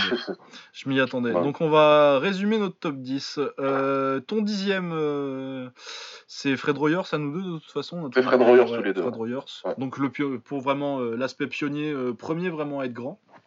Ouais. Faldir Chabari pour le génie défensif, c'est un des kickboxers les plus sous-cotés de l'histoire. Pour moi, neuvième. Et toi, tu l'avais, t'avais mis? Moi, j'ai mis Yvan Hippolyte en 9 Ah oui, Yvan Hippolyte. Ouais. Que j'avais mis plus haut, mais euh, c'est dans cette euh, rangée-là que je l'aurais mis aussi, je comprends parfaitement. Euh, mon huitième, c'était Albert Cross. Ton huitième, c'était Moi, c'était Chabari. Chabari, ouais, voilà. Euh, moi, c'était Arthur, Arthur Kishenko, septième, et toi, c'était euh, Albert Kraus, du coup. Moi, c'était Albert Kraus en 7 Ouais. Sixième chez moi, Yvan Hippolyte. Euh, sixième chez toi, Kishenko, du coup. Kishenko. Et ensuite, euh, je pense qu'on ne varie. Si on varie, euh, toi, t'as mis euh, Masato va- cinquième. Moi, j'ai Masato en 5 et toi, tu as Sauer en 5. Ouais, j'ai Sauer en 5. Et Ouais. donc j'ai Masato en 4 et euh, Sauer en 4 chez, euh, chez Baba. Et ensuite, euh, le top 3 est le même chez nous deux. City Chai 3ème, Buakao 2ème et Giorgio Petrosian premier. Mais vraiment, on a eu, c'est une courte tête pour Petrosian. Si vous avez Buakao premier, moi je ne discute pas. Ouais, non, je, ouais, je pareil, je débattrai pas. Ça a été, euh, moi, moi, franchement, euh, il y a encore marqué, euh, moi, il y a marqué euh, sur, sur mon petit fichier, il y a marqué numéro 1 Giorgio Petrosian et en dessous numéro 1 euh, Buakao parce que j'étais tellement pas sûr de comment j'allais les mettre. Ouais. Donc, euh, ouais, pour moi, c'est vraiment un ex euh, qu'on aurait pu résoudre euh, si putain de juge en 2009. Sans ce putain de juge en 2009. Ouais, c'est vrai, c'est vrai que ça aurait pu tout changer. Ça aurait pu tout changer, mais euh, ouais, pour moi, ils sont ex aequo, en fait. Euh, J'ai mis un, un et deuxième parce qu'il fallait prendre une décision quand même. Et, euh, je voulais pas faire le oh non, je décide pas. J'ai décidé quand même, je me mouille. Mais euh, ouais, non, ça pourrait être ex aequo, quoi. Pour moi, si vous avez Boaka au premier, ça se défend absolument. Voilà. Euh, et ben, je suis très content de cet épisode. Euh, ouais, bah, moi aussi, bah, de toute façon, ça fait longtemps qu'on voulait le faire. Bah ouais, ça fait un bout de temps. hein, Et puis, euh, c'était vraiment la KT. Moi, j'attendais plus. euh, si on a fait le poids lourd en premier, c'était pour l'aspect. pour l'aspect. bah, déjà, on sait que ça intéresse les gens. Et puis, moi, ma liste était déjà faite. Du coup, c'était un peu. Ouais. C'était un peu pratique de le faire comme ça. C'était un truc qu'on pouvait. pas vraiment pas improviser, mais mettre en place plus facilement à ce moment-là. c'était au début du podcast quand même. Je crois qu'on avait que. Une petite dizaine d'épisodes à ce moment-là. Ouais, je sais même plus si on avait 10 épisodes. Ouais, Ah ouais, non, début. non, je pense qu'on l'a Ouais. fait, on l'a fait vraiment assez vite. Et, euh, Mais par contre, vraiment, euh, dès qu'on a fait le. euh, c'était ce que je, je crois qu'on avait dit ça en off. euh, moi, j'avais dit, euh, putain, euh, j'ai hâte qu'on fasse le 70 kilos. Quoi. ouais. Si, si, c'est vrai, c'est vrai. On avait, on l'avait budgété assez rapidement celui-là. Mais c'est un vrai plaisir, c'est un vrai plaisir de le faire et d'en discuter avec toi. Ah, bah c'est cool parce que là, c'est vraiment des combattants. Ouais, on parle de légendes là, hein, tous ceux qui ont fait le top 10. Euh, et puis il y a beaucoup de mentions, euh, c'est des légendes aussi. Hein. Ouais, oh, on aurait pu en mettre beaucoup plus d'émotions en plus. Ah ouais, ouais, moi, et puis, euh, mais moi je crois que je vais continuer à rechercher un petit peu. Il y a des mecs du coup que j'ai découvert et que forcément euh, fallait qu'on le sorte un moment l'épisode, mais euh, des mecs que je me dis putain, lui je regarderais bien une petite dizaine de combats pour voir ce que ça donne, mais pas assez le temps pour vraiment les mettre les mentions, dans les mentions. Parce sinon, mais voilà, peut-être on le revisitera dans 5 ans et ça changera. Mais euh, ouais, voilà, donc c'était un épisode très cool à faire. Euh, si vous avez des opinions différentes, euh, n'hésitez pas à venir nous en discuter sur Twitter. si vous voulez des petites playlists de combattants, dans tous ceux que j'ai mentionnés, ça doit y être, mais voilà. Si vous voulez parler de combat et puis en discuter avec nous, parce que c'est vraiment des épisodes qui sont. si vous voulez qu'on s'engueule pour me dire que j'aurais dû mettre Albert Cross plus haut, restez poli et soyez conscient que c'est subjectif, mais on, est, on est très chaud pour en discuter.